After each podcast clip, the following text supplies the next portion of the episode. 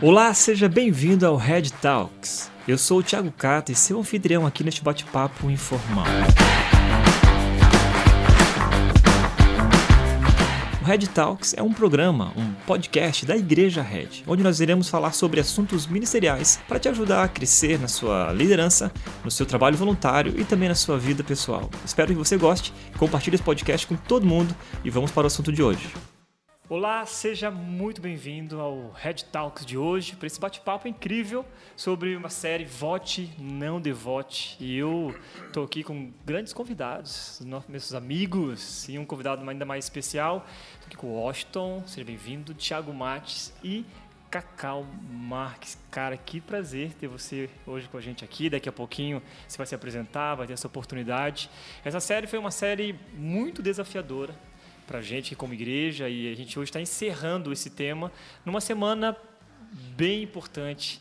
Né? Estamos aí nas vésperas das eleições e a gente quer compartilhar com você aquilo que a gente tem falado nesses últimos, nesse último mês e também pedindo para o Cacau compartilhar um pouquinho daquilo que ele tem vivenciado aí ao redor do Brasil em outras conversas sobre política também. Mas antes, eu quero que o Thiago Mates fale um pouquinho para a gente, Thiago, por que a gente inventou esse negócio dessa série Vote ou Não Devote? Cara? Boa. Puxa, gente, falar nisso, é, parece que a gente sempre é, é, acaba optando por temas polêmicos, assim, né? E, e, a gente apanhou bastante na série Machucados pela Igreja.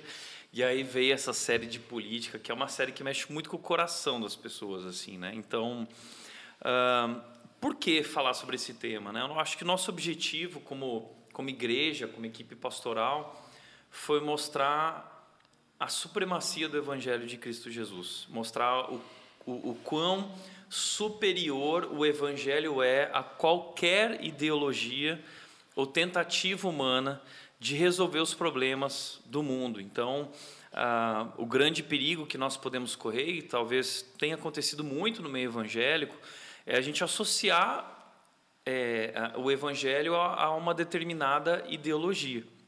E esse é um perigo é um sério erro uh, doutrinário, é um sério desvio doutrinário. Então, nosso objetivo era mostrar que o evangelho é muito superior e que o problema do mundo é um problema muito mais pro, uh, profundo. Ele não, não é um problema político, o problema do mundo é um problema espiritual. Óbvio que isso traz as consequências né, em todas as áreas e dimensões, inclusive na dimensão política. Mas a gente quis mostrar que esse problema profundo da humanidade só pode ser resolvido na cruz de Jesus, tentando trazer uma cosmovisão cristã a respeito da história da redenção um, e falando um pouco sobre isso. Né? Então foi muito legal, uhum. acho que cada pastor foi complementando ali um pouco né, a ideia e foi muito legal. Né? E você como pai pastor aí da igreja, você imaginava que essa repercussão é, o jeito que aconteceu, né, como foi na nossa igreja, você imaginava que seria isso mesmo por causa do sei lá, né, do, momento político do Brasil? Não, na, na verdade, assim, a, a rede sempre foi tão de boa com relação a isso, porque a gente sempre evita muito essas questões políticas na rede.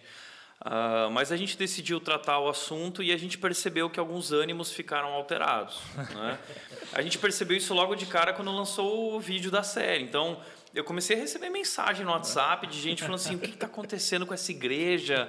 Se desviaram é, e tal. Estamos aqui analisando e esse vídeo é extremamente tendencioso. Na época uma pessoa falou e depois várias falaram: ah, agora eu entendi porque o nome Red. Né? Então, cara, a é, gente, a gente teve que ouvir é. muito, né? Uh, mexeu muito. Teve pessoas né, que até falaram, comentaram: ah, pensei em levantar e ir embora da igreja. Sendo que nós, como igreja, não não escolhemos nenhum lado, né? Nesse sentido, a gente quis apresentar biblicamente mesmo a verdade. E, e, a gente foi super cuidadoso nesse sentido, mas ainda assim isso trouxe uma certa repercussão e, e muitas histórias legais, uhum. muitas histórias legais que a gente até pode contar, é, de repente. Ao longo do nosso bate-papo que a gente é. pode ir contando. E, ô Cacau, puxando esse lado da repercussão, para onde você anda, antes, quem é você? Apresenta um pouquinho para a galera que está te, é, te acompanhando. E depois você já emenda aí nessa repercussão para onde você tem andado e o que, que você está ouvindo. Beleza, obrigado aí por me receber aqui no Red Talks. E eu sou o Cacau Marques, sou pastor da Igreja Batista Vida Nova na cidade de Nova Odessa. e sou casado com a Natália. E isso é a coisa mais importante a se saber sobre mim. é, ai de você esquecer, né? e eu esqueci qual a pergunta mesmo. Ah, como é que está sendo, né? Ah, quem que você vai votar? É, Faço parte do, do Bibotalk também, né? O Bibo foi um dos, dos palestrantes aí nessa, nessa série, né? É, olha, eu tenho tido muita, muito convite para falar sobre isso. E, e, assim, tem uma questão interessante que durante esse ano teve uma mudança. Desde o início do ano eu tenho recebido convites para falar de alguma coisa sobre esse tema. Uhum.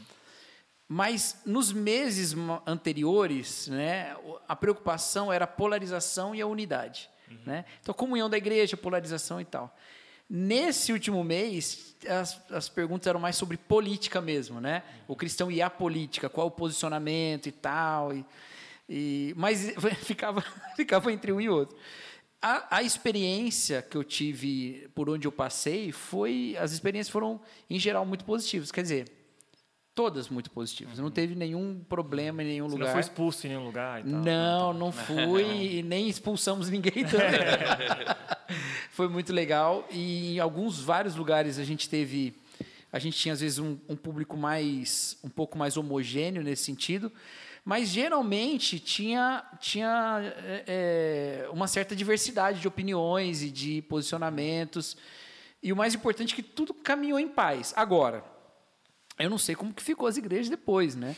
Mas eu, eu acho que foi tudo bem. Você só jogava bomba e depois ia é, embora. Né? Não, pior que, cara, é, eu, meu papel sempre foi mais o de... Conciliador. É, é porque eu acho que tem gente que tem o chamado para ser um mobilizador político. Eu não, né? Eu sou um pastor, né? Então, como pastor, eu estou mais preocupado em que as pessoas não substituam o evangelho por outra coisa, que é o que você falou, né? uhum. né? Então, essa é a minha maior preocupação. Agora, qual é melhor, o melhor caminho em termos políticos ou não? Isso aí é uma coisa que cada um tem sua opinião Exatamente. e alguns têm o seu conhecimento, né? Uhum. Estudaram para isso. Eu não estudei tão profundamente assim. Então, foi legal. Em geral, foi muito legal, assim, uhum. né? E na minha igreja mesmo, é, eu tenho... Eu, eu adotei... Eu, eu fui, é, fui empossado na igreja em 2000 e... Deixa eu fazer a conta, 2013, né? Então, 2014 já teve uma eleição presidencial, uhum. que já era uma eleição bem polarizada, uhum. né? Já tinha bastante, assim, os ânimos bem, bem, assim, atiçados, né? E eu tomei uma decisão, e falei isso diante da igreja, uma coisa que, que seria. que é uma coisa normal, né? Mas eu deixei bem claro, falei, olha, eu não vou revelar meu voto, não vou revelar. Eu acho que pastores têm direito de fazer o que quiser. Alguns tomam outro caminho, mas não, mas eu fiz questão de não só tomar essa posição, mas dizer que eu estava tomando.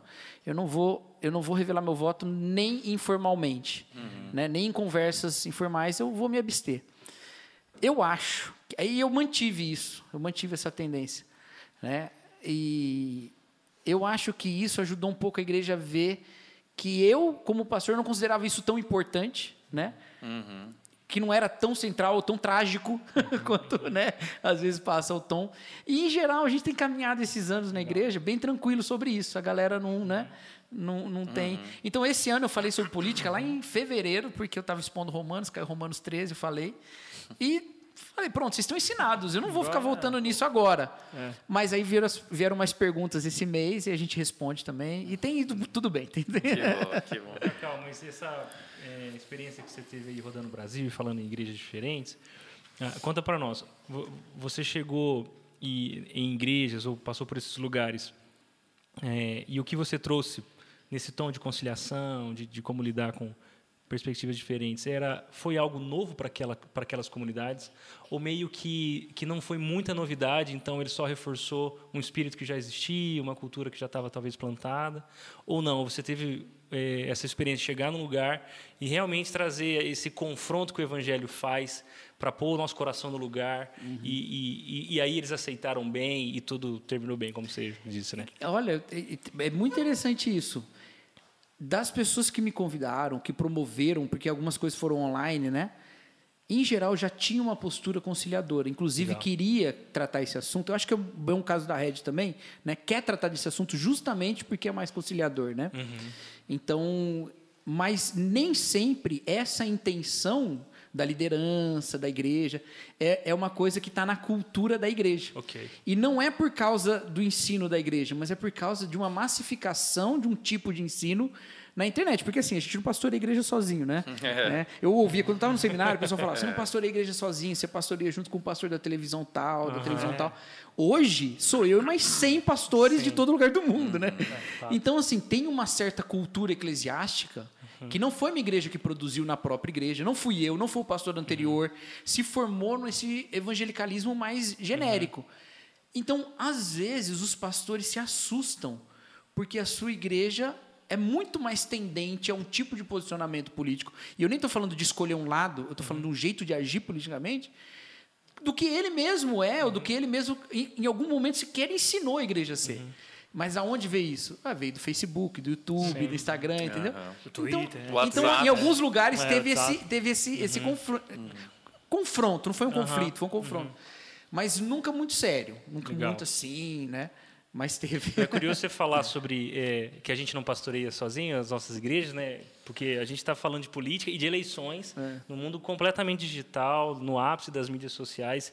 Então, assim, o, o algoritmo também pastoreia bastante Oh. as nossas igrejas, né? Então, é, é, a gente percebeu muito isso aqui, porque o sentimento de alguns de decepção não foi necessariamente porque o evangelho não foi pregado, mas foi justamente porque o evangelho foi pregado e, e fez aquele efeito é, é, de mão dupla do evangelho, né? Que consola quem está angustiado e que também provoca angustia. Angustia quem está Quem confortável. está confortável. né? O cara que acordou domingo de manhã e foi para a rede Incômodo, achando, né? Um é, achando que, de- que Deus ia dizer amém para a posição dele e Deus disse amém, né? Não é assim. Então, isso pelo menos nos deixou com a consciência tranquila, né? Porque enquanto quando o evangelho é pregado e não gera desconforto, Então, é, é. então talvez ele não foi totalmente pregado. E aí que é o negócio, né? Assim, esses tipos de. É, é, é assim, é triste que haja conflitos, mas Paulo fala que, eu, é, falando dos Coríntios, né? Eu soube que há divisões entre vocês, até certo ponto eu acredito, porque isso é- tem que ser assim. Tá certo que ali ele está falando de divisões assim bem, bem sérias, ao ponto de algumas pessoas serem provadas e estarem repreensíveis. Só que tem níveis mais sutis de conflito que são proveitosos no sentido que expõem alguma coisa que parecia que estava tudo bem e dá oportunidade de reconciliação, né? Ok. Então, essas questões são, são passos de amadurecimento espiritual de uma comunidade. Afinal de contas, nós não somos também pastores de indivíduos, né? Somos pastores Sim. de uma comunidade e a gente preza pelas relações e não só pelas, pela espiritualidade pessoal. Então, cara, eu, eu, eu não olho com essa visão tão trágica para esses conflitos. Eu acho que o problema são os feridos, que depois a gente Sim. vai até falar. Agora, o conflito ele é normal até certo ponto, desde que haja uma disposição para reconciliação. E uma outra coisa é o seguinte: os conflitos não surgiram hoje, tá? A política é só a bola da vez na discussão sobre a identidade evangélica, porque essa que é a discussão, entendeu? Antes estava no moralismo, estava num certo anticatolicismo, hoje está na política. Ou, se você quiser chamar, num anti-esquerdismo, né? para ficar um pouco semelhante com o que eu chamei de anticatolicismo. E isso é um debate sobre o que é ser evangélico. E isso é um problema meio sério, ou muito sério, porque o evangélico deveria saber o que é a partir do evangelho Aham. e não a partir da, da- do antagonismo, né? Então, quando você fala que o problema é espiritual, o problema é espiritual até nos que se dizem espirituais.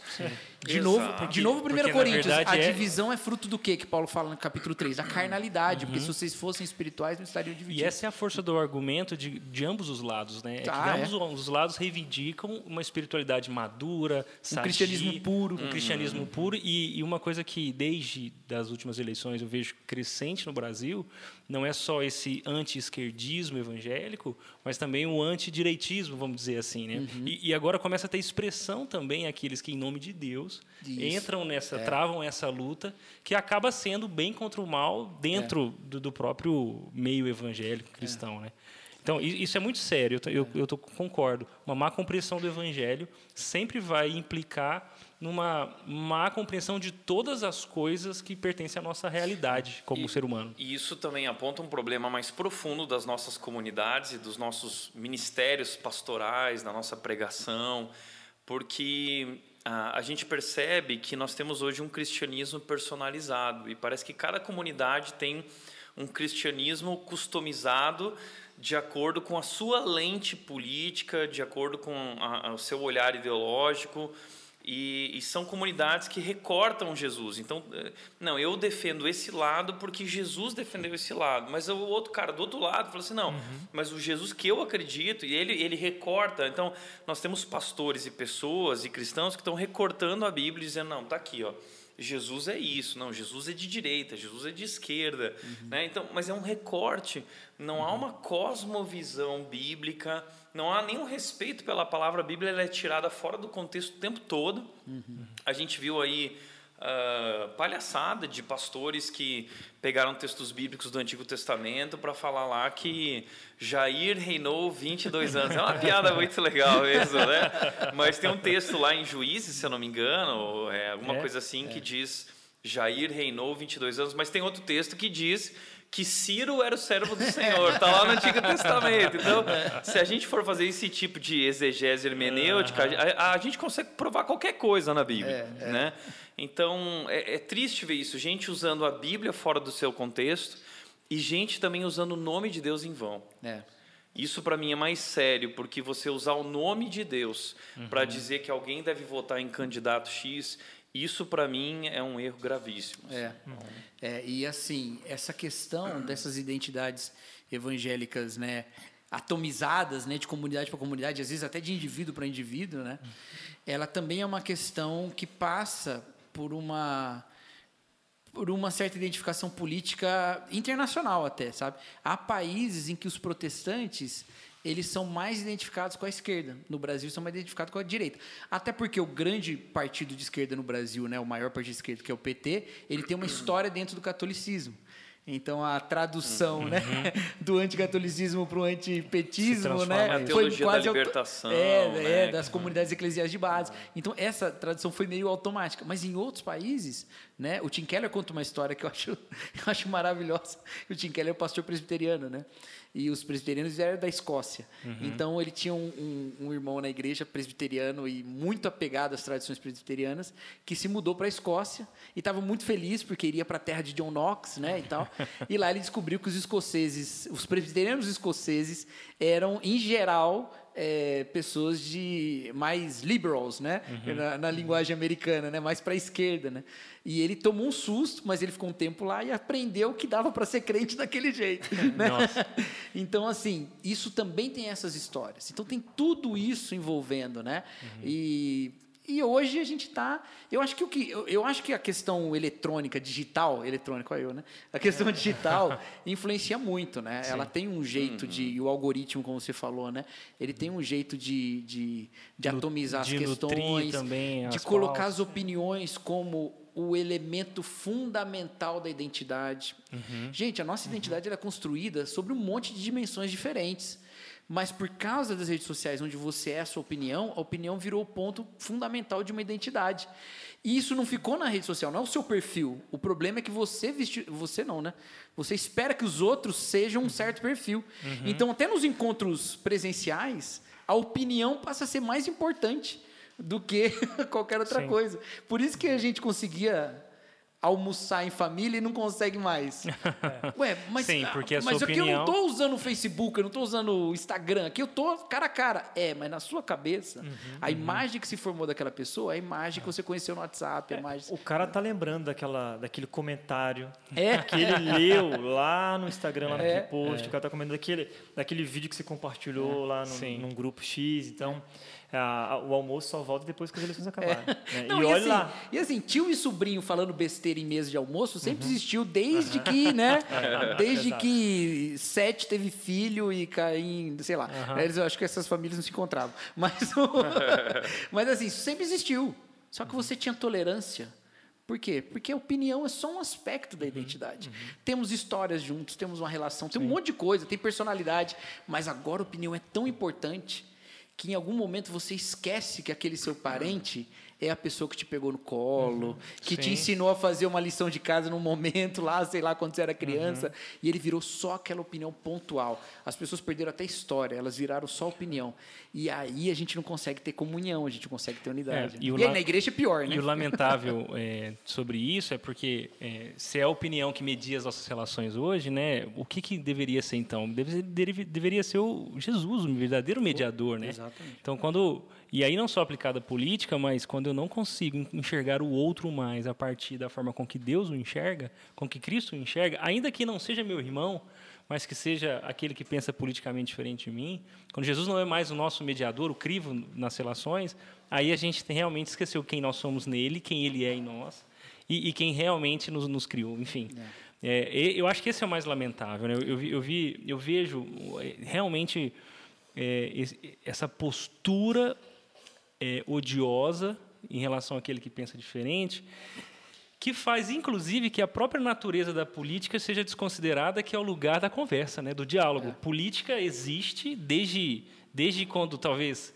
Desde, desde Adão e Eva no Éden precisavam decidir, sei lá, Adão precisava decidir qual o nome do, do, do animal, eles precisavam decidir que hora que vocês vão acordar, daqui a pouco Caim funda uma cidade, e por mais que ele é o, o dono da cidade, com certeza o sobrinho dele devia dar algumas opiniões de como...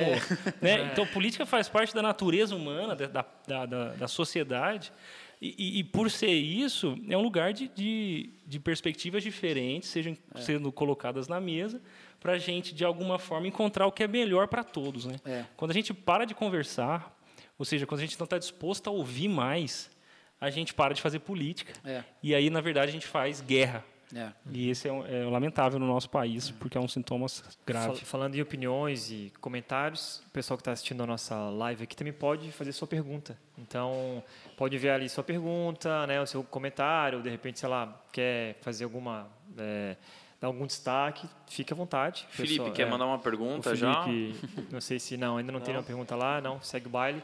Mas, né, o comentário, eu sei que a galera já fica louca para comentar. Quando você fala sobre política, irmão, o cara já pega o caderninho, o cara fica lá já, né, completamente, assim, alvoroçado para falar alguma coisa. E os rótulos, né? A gente fica o tempo todo rotulando todo mundo. Qualquer opinião que a pessoa dá, é, tudo é politizado. Então, falou isso é comunista, falou isso é, bolsominion, é gado, enfim. E por que vocês acham que é tanta polarização? Porque isso você falou, né? Que antes tinha, ah, a gente conseguia sentar na mesa, conversava, né? E, é, e às vezes dava conversas quentes sobre futebol, a questão da, a gente falou assim, ah, política, futebol e religião não se É, discute, mas na é, verdade, é. né? A gente é, discute, é muito bom discutir sobre isso, mas por que que é tanta essa coisa tá tão dividida?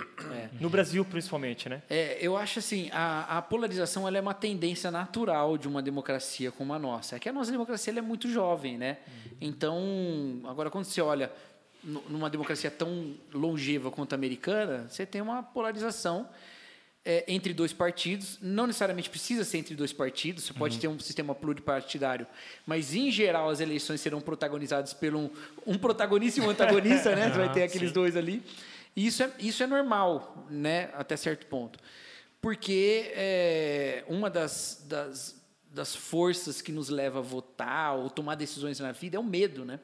Então, o discurso do medo ele é um discurso muito mais convincente do que o discurso da esperança, o discurso do projeto, né? Acusar o outro é muito mais convincente. Então, se você encontra um antagonista, você ganha uma posição muito clara para o eleitor. Então, um alimenta o outro, né? é, E exatamente. é, isso aconteceu na Bíblia lá com o filho de Salomão, né? Foi o. Robô e Jeroboão, né? É, exatamente. O Roboão se levantou contra o pai, foi até a porta da cidade e começou a falar assim: olha, eu vou fazer o contrário do meu pai, aqui não há justiça, né? Então, esse tipo de propaganda política já, já vem de muito tempo. E Isso é uma coisa assim que, que piorou agora. E, a- e aqui que vem a questão, que eu acho que a gente precisa ficar muito atento.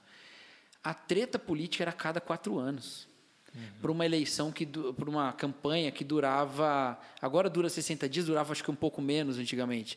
E é isso, entendeu? Era o tempo que você ia discutir política, ou que você ia discutir pelo menos eleições, né? É, voto. E o resto é o resto, quem governa é quem governa e tal. E eu, eu acho que era uma questão meio despolitizante. Eu detestava né, aquela, aquelas propagandas que falavam assim: olha, se você não votar direito, só daqui quatro anos. Não, cara, política você faz todo dia. Não é só daqui quatro anos. Amanhã eu tô na rua, então você não vem com essa, não. Né? Por outro lado, o que, que aconteceu? A gente não vai para a rua, que é uma coisa legítima, mas a gente está o tempo todo votando em redes sociais. As campanhas nunca acabam mais. Elas sempre Uhum. são campanhas. Por quê? Porque rede social ela também se manifesta com aprovação e desaprovação, como a urna, entendeu? Uhum. Então, o problema é esse. A polarização ela é normal numa democracia. Uhum. Mas a polarização eterna, perene, ela é um fenômeno novo. E isso gera problemas profundos de convivência, né? Uhum. Porque você está o tempo todo com a cara enfiada no celular, tomando aquela coisa, o, o- o algoritmo vai reforçando a gente, né? A gente vai ficando cada vez mais vendo as coisas às quais a gente reage. Se a gente age positivamente, vai aparecer mais pra gente. Se a gente engaja negativamente, vai aparecer mais também. Então, assim, isso é reforçado duplamente. Uma por um monte de gente que te dá a sensação de que você está numa comunidade. E outra porque aparece de vez em quando um cara que você fala, isso é um absurdo, isso tem que... Então você vai ficando cada vez mais centrado nisso por quatro anos inteiros. Cara, que loucura isso, entendeu? Então a gente vai pirando nessa questão. E aí a gente não tem mais só polarização, a gente tem extremismos. E nem são tanto extremismos de opinião. Se você sentar na mesa com gente que defende muito um lado ou outro e pede para ele escrever o que, que ele acha que é ser um bom país, ele provavelmente vai usar jargões que são típicos do campo em que ele faz parte, mas em geral essas pessoas não vão pensar nada muito maluco, entendeu? Não vão pensar nada muito maluco, eles vão pensar coisas assim, até que boas, né? Provavelmente muito boas até. Mas a atitude é uma atitude extrema, né? E aí a gente vê tiro, vê paulada, vê um monte de coisa aí, né? Então, assim, eu acho que tem uma, uma um exagero de estímulos nesse sentido. E eu falo isso não como quem dá um diagnóstico, eu falo isso como um doente. Porque eu também sou o tempo todo impactado com isso. E, e, os- e o meu coração vai sendo movido por isso também. Isso é uma questão que preocupa. E você tocou num, num detalhe importante, Cacau, sobre o coração, né? Porque essa também foi um- uma espinha dorsal, né? Tava na espinha dorsal da nossa série, mostrar que, que a nossa o nosso pensamento político, a nossa atitude política, ela é mais, ela é mais do que uma lógica é, racional, uma equação que você faz com fatos é, concretos para chegar na conclusão, né? E, e engraçado porque conversando com algumas pessoas, eu, eu tive até aconselhamentos aqui na rede para tratar de, de política.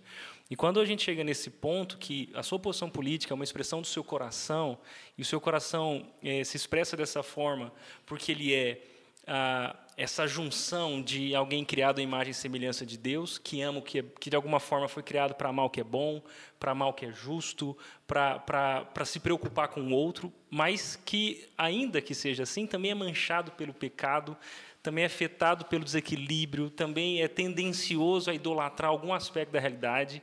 Então, a sua posição política vai expressar, de alguma forma, o, o seu compromisso mais básico do coração, que tem a ver com medo, que tem a ver com esperança. Então, quando a gente chega nesse ponto e de alguma forma com, com, consegue perceber que o meu voto ou a minha atitude política é uma equação com elementos diferentes das, do outro, aí a gente talvez pode começar a conversar, porque Exatamente. eu sou um mineiro do interior, que, que andei em roças, que conheci gente que vive da, da agricultura. Eu sou filho, filho de, de vereador da minha cidade. Eu tive uma experiência com a realidade, mas o Tiago é, é gaúcho, lá do interior do Sul, teve outra experiência. Tem gente do, do Nordeste aqui, outra experiência. Na equação que vai desembocar no voto, numa posição política, existem elementos diferentes Exato. que são condizentes com a realidade, mas talvez não com a minha. É. Então, de alguma forma, é, querer uniformizar a igreja evangélica é ir contra a, a própria realidade plural da vida humana que Deus criou assim. né? Então, eu acho que esse problema é, precisa começar do coração. É, e, e, e com, e aí, tudo isso que a gente está falando, as tendências vão sendo de você simplificar muito o olhar sobre o outro. E aí você simplifica muito o próprio significado da alteridade, sabe? Isso complica demais, né? É, você falou uma coisa assim dessas duas realidades. Você sabe que esse, essas duas doutrinas, né? A doutrina da imagem de Deus e a doutrina da depravação e tal, elas são as doutrinas fundamentais de um teólogo que trouxe uma, uma- um pensamento político importantíssimo. Ele é o teólogo mais influente dos Estados Unidos, já morreu, né? Que é o Reinhold Niebuhr. Né? O Reinhold Niebuhr ele, ele parte daí.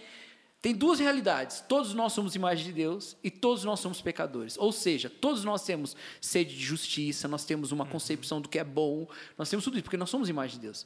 Todos nós temos potenciais, nós devemos respeitar e até estimular isso. Por outro lado, todos nós somos incapazes da plenitude da justiça, porque todos nós somos pecadores. E aí? E eu gostei desse ponto que você colocou. Nós temos, inclusive, corrupções diferentes. Aí, quando a gente está numa reunião com Não, a não, igreja. peraí, peraí, peraí. Repete isso aí, porque essa palavra corrupção é importante É, nesse diálogo. nós temos Nós corrupções diferentes, porque nós Boa. temos tentações diferentes. Ok. Tem gente que não pode ver um rabo de saia, então ele tem que se cuidar nessa questão, né? E tem gente que, sei lá, não, é é mentiroso compulsivo, entendeu? Aham. E um tem que ajudar o outro, porque é assim que a gente fortalece um ao outro. Porque a gente também tem virtudes diferentes, né? Então a gente, essa pluralidade da igreja é uma esperança. E assim, isso vai nos guiar a posicionamentos diferentes, a tolerâncias diferentes sobre erros de candidatos e não. Ok. Então tem um monte de questões nisso, envolvendo tudo isso. Tem um amigo meu, né, o Ricardo Alexandre, até escreveu um livro sobre evangélicos e política, né, que ele fala direita e esquerda tem a ver com certos dons. Achei legal, porque ele usa a palavra dons, que é uma palavra Muito positiva, e né? muito cristã, né? Fala, cara, tem gente que tem vocação para o empreendedorismo pessoal, para, sabe? E, e esse cara vai se identificar no contexto em que a gente está, porque em outros contextos as Uhum, pode. coisas mudam de lado também, mas hoje com uma direita mais liberal. Boa. Tem caras que é muito mais preocupado com questões da desigualdade e tal. E ele, no contexto que a gente está, ou do meio ambiente, como a gente falou ali, né? E, e ele vai se identificar mais hoje com a turma mais de esquerda. Isso tem a ver com os dons e as vocações. Ou seja, não é só fruto das corrupções, é fruto também dos É, talentos, ó, cara. Entendeu? não, e isso é lindo porque se existe uma, um povo no mundo que pode ensinar o mundo a, a enxergar a beleza da- dessa pluralidade, é a igreja, porque se na igreja não existe Quem dera. judeu, gentio, homem, mulher, escravo livre, porque Cristo é tudo em nós. Então, poxa, ah, nós poderíamos ensinar o mundo o que é ter alguém maior do que as nossas opiniões e dons entre nós nos fazendo um, né? E aí tem uma outra coisa nisso também. A igreja, por ser plural, ela também nos dá uma sensibilidade, uma percepção de realidades diferentes, realidades sociais diferentes. Então, eu, eu sempre dou esse exemplo. Eu não sei se ele vai soar muito positivo aí na internet, mas vocês lidem depois com as consequências. Mas assim, Solta a bomba, depois obrigado. gente não, não, veja só, teve um debate um tempo atrás, né, em outros mandatos, em outros momentos, né, acho que era governo da Dilma, eu acho ainda, sobre a presença dos médicos cubanos no Brasil. Você lembra dessa história, né? Então teve um debate que era até certo ponto um debate político. Apesar de que eu vi gente de lados tomando as posições de lados Contrárias. é, foi, foi um debate muito interessante para você entender algumas coisas, mas olha só que coisa. Enquanto o debate estava comendo no Brasil, e isso é um debate que cada um pode ter uma opinião e pode até ter certeza sobre isso com base em estudo, né? Eu não tenho. Eu ia para o culto de oração e tinha irmãs agradecendo porque foram atendidas pelo, por uma médica cubana lá na, na unidade de saúde ali do bairro. Eu posso agradecer a Deus por isso, ainda que eu tivesse uma opinião, né, que eu não tenho, eu não tenho opinião nenhuma sobre isso, mas que eu tivesse uma opinião dizendo, olha, apesar de ser uma coisa muito boa para ela, era muito melhor se tivesse tomado outra decisão política. Posso. Contudo, eu ali senti um efeito, porque quando eu oro agradecendo, eu fiz daquela alegria dela a minha alegria, entendeu? E isso acontece, cara, isso acontece direto em reuniões de oração, encontros de células, essas coisas. É um jeito de uma reflexão política, de um exercício de alteridade que o algoritmo mata, porque no algoritmo só tem, né? Aham, eu, sim, ele só sim, reforça o eu. Isso é- e, e é o que você falou, não tem povo para mostrar isso de maneira mais bonita do que a igreja. Se a gente tiver a condição e a disposição de participar dessa diversidade que a igreja é. Viver em comunidade, né, buscar a unidade, mesmo em meio a divergências políticas, ou outras questões da própria igreja. Né? Né? Ouvir Exatamente. antes de falar. Exato. É, mas eu, eu vejo que as pessoas têm dificuldade de enxergar o que a gente está falando. Talvez a maioria delas Ah. Tem dificuldade de enxergar essa questão da pluralidade como algo positivo. Né? Pelo contrário, é, um cristão jamais pode votar no partido X, no candidato X, por causa dos princípios cristãos. Né? Mas é interessante que esses princípios cristãos são recortados, né? É, é- n- não é levado em consideração todos os princípios cristãos, como por exemplo, estava aqui pensando, é, Tiago diz sejam todos prontos para ouvir e tardios para falar, para irar-se, né? Então, puxa, vamos. E esse princípio não vale para nós que somos cristãos? É. Então, assim, em vez de eu vou ouvir, o que, que você tem Seja a dizer? tardio para comentar, né? É, então, Assiste assim, até o final. Eu acho que pode ser essa. Sejam todos, pro- todos prontos para assistir e tardios para comentar. Pode ser? Exato, exato. Então, assim, é, a gente recorta aquilo que é conveniente para nós, né? E, e- e a gente abafa, e, e- e aí a gente não está falando de uma questão nossa política, a gente está falando de um problema nosso do coração, onde a gente sempre, sempre faz isso. A gente se agarra a algo e usa aquilo como nossa máscara, né? Usa aquilo como para se esconder atrás daquilo, dizendo: olha, vejam como eu sou bom. Eu voto no candidato X porque eu sou um cristão posicionado. Bom, talvez você é um cristão posicionado no seu voto, mas você se posiciona assim no dia a dia, no trabalho, no trato com as pessoas, no relacionamento com a tua esposa, no cuidado com os filhos. Você também é posicionado. A gente tem, a gente vai falar de posicionamento cristão, cara. Posicionamento cristão está muito além da política, né? Então é, é, soa como hipocrisia de fato, É. né? É, é, é, e as pessoas se escondem através disso, maquiando de fato essa frieza espiritual, como o Isaac falou, um distanciamento de Deus, vivendo também debaixo de um moralismo, né? Que Tiago, é, já que você mencionou isso aí, é, eu tenho que fazer menção, então, uma pergunta que jogaram no chat aqui. Aliás, quero agradecer a participação da galera no chat aí, tá bem legal, todo mundo com respeito até Nossa, agora, tá tudo bem. No- Os nossos seguidores feliz por oração. é amiga ele já transformado é. série. É, eu fico feliz por isso, porque eu não tive que bloquear ninguém, então que continue assim, né? Que continue Não, não assim. conta vantagem antes do final. Mas olha só essa pergunta que legal, tem a ver com o que você estava falando aí. Qual o fator recente que levou a política a se tornar quase uma religião no coração humano? Então, acho que é uma pergunta bem capciosa aí, né, que tem a ver com É uma o ótima Thiago já começou pergunta, a falar, cara, né? É uma ótima pergunta. Joguei a bomba aí, agora Posso- é com vocês, posso se virem. falar? Deixa É. eu só fazer um comentário sobre essa Faz. pergunta. É, basicamente, o fator que, que fez uma religi a, a política se tornar uma religião, ele não é recente, né? Exatamente. Cara, eu ia falar exatamente isso. O fator, eh, talvez, predominante não é recente, porque desde quando Adão e Eva se convenceram que, o- que um aspecto da realidade poderia ser o Deus deles, a religião se tornou candidata, a, a política se, se tornou candidata a uma religião. Ah, enfim, é só comentar. Responde Não, aí, é, Carol, é- mas é exatamente isso. E assim, eu nem vou voltar lá em Adão e Eva, né? Porque é uma questão, uma comunidade tão diversa da nossa, né? Mas olha só, em geral e especificamente, né, para quem fez a pergunta, na história da humanidade, religião e política andaram juntos o tempo todo. E assim, não juntas como é hoje. Que assim, quando eu vou votar na urna, eu não deixo minha religião do lado de fora. Eu sou religioso também, né?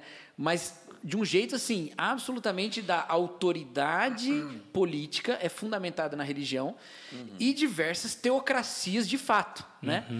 A questão da separação é que é recente. Então, assim, ah, por quê? Então, o natural, não, não tem nada a ver com o natural, tem a ver com o pecado.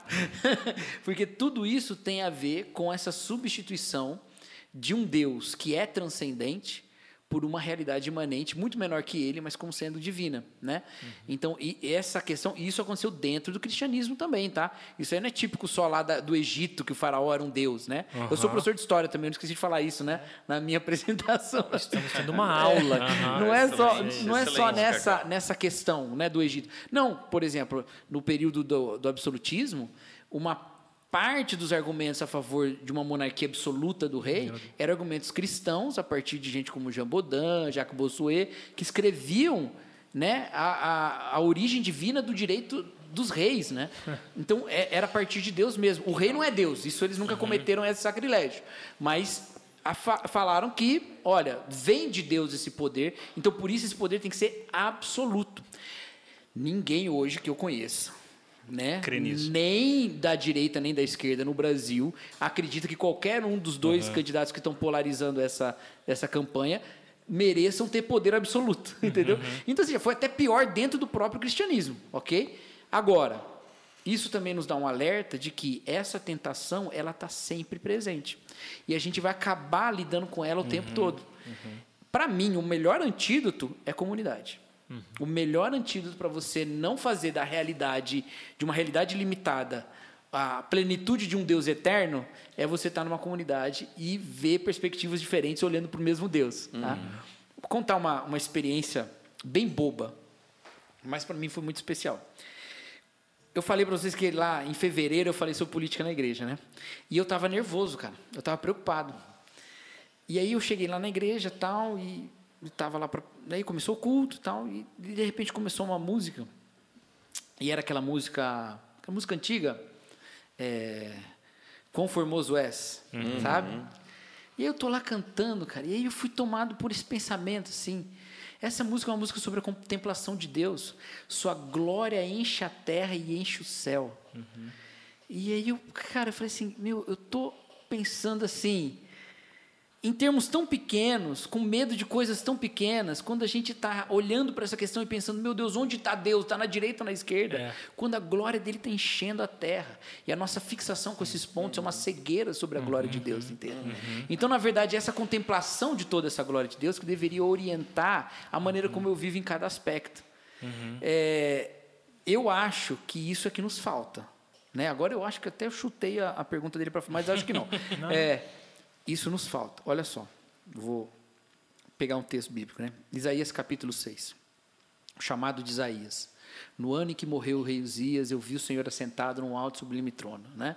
Então, no ano que o rei Uzias morreu, o rei Uzias, ele foi um rei em Judá que tinha feito um bom reinado. O reinado dele tinha sido da hora.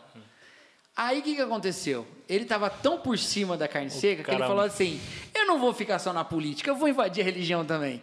E ele entrou no templo para oferecer sacrifício, que o, o rei não podia fazer, e ele foi acometido de lepra. O que, que aconteceu? Como ele foi acometido de lepra, ele não podia ficar mais no palácio, ele tinha que ficar isolado numa casa, distanciamento social. E aí o Jotão, que era o filho dele, assumiu como regente e começou a reger o reino sem ser rei. Ainda assim, o reino de Uzias ele tem um saldo positivo. Quando Uzias morreu, Isaías viu o Senhor aceitado no trono. O rei tinha morrido. Tinha morrido e ele já não sentava no trono fazia tempo, porque ele já estava afastado. Mas o Senhor nunca deixou de estar sentado no trono. Mas sabe o que é mais louco? Ele viu o Senhor assentado no trono, as abas das suas vestes enchiam o templo. O templo que Uzias tinha entrado. E que visão maluca é essa? Porque o trono não ficava no templo, mas Deus reina e enche o templo. Deus estava no templo, onde Uzias não podia ter entrado, e no trono, onde Uzias não trono. podia mais sentar. Olha que doideira. Essa contemplação de Isaías sobre Deus e a santidade de Deus, porque aí os, os serafins lá cantavam Santo, Santo, Santo, fez ele reconhecer: eu sou um homem de lábios impuros e habito no meio de um povo de impuros lábios. Ele não pôde, ao perceber a transcendência e grandeza de Deus, quão formoso Deus é, ele não podia se considerar superior aos outros pelo voto que ele dava, até porque ele nem votava, né? Ele não podia se considerar superior aos outros por nada, porque ele tinha lábios impuros num povo de lábios impuros. É, é um texto todinho sobre política. Não, isso é muito e aí especial. ele vem ser tocado, né, e purificado, e ele vai dedicar então para pregar o evangelho, pregar o evangelho, ele vai pregar coisa muito ele vai pregar que a destruição vem. Arrebenta. né? A má notícia é, do É evangelho. má notícia, ainda que tenha uma esperancinha no final lá, mas é má notícia. Entendeu? Falta-nos contemplação dessa santidade de Deus.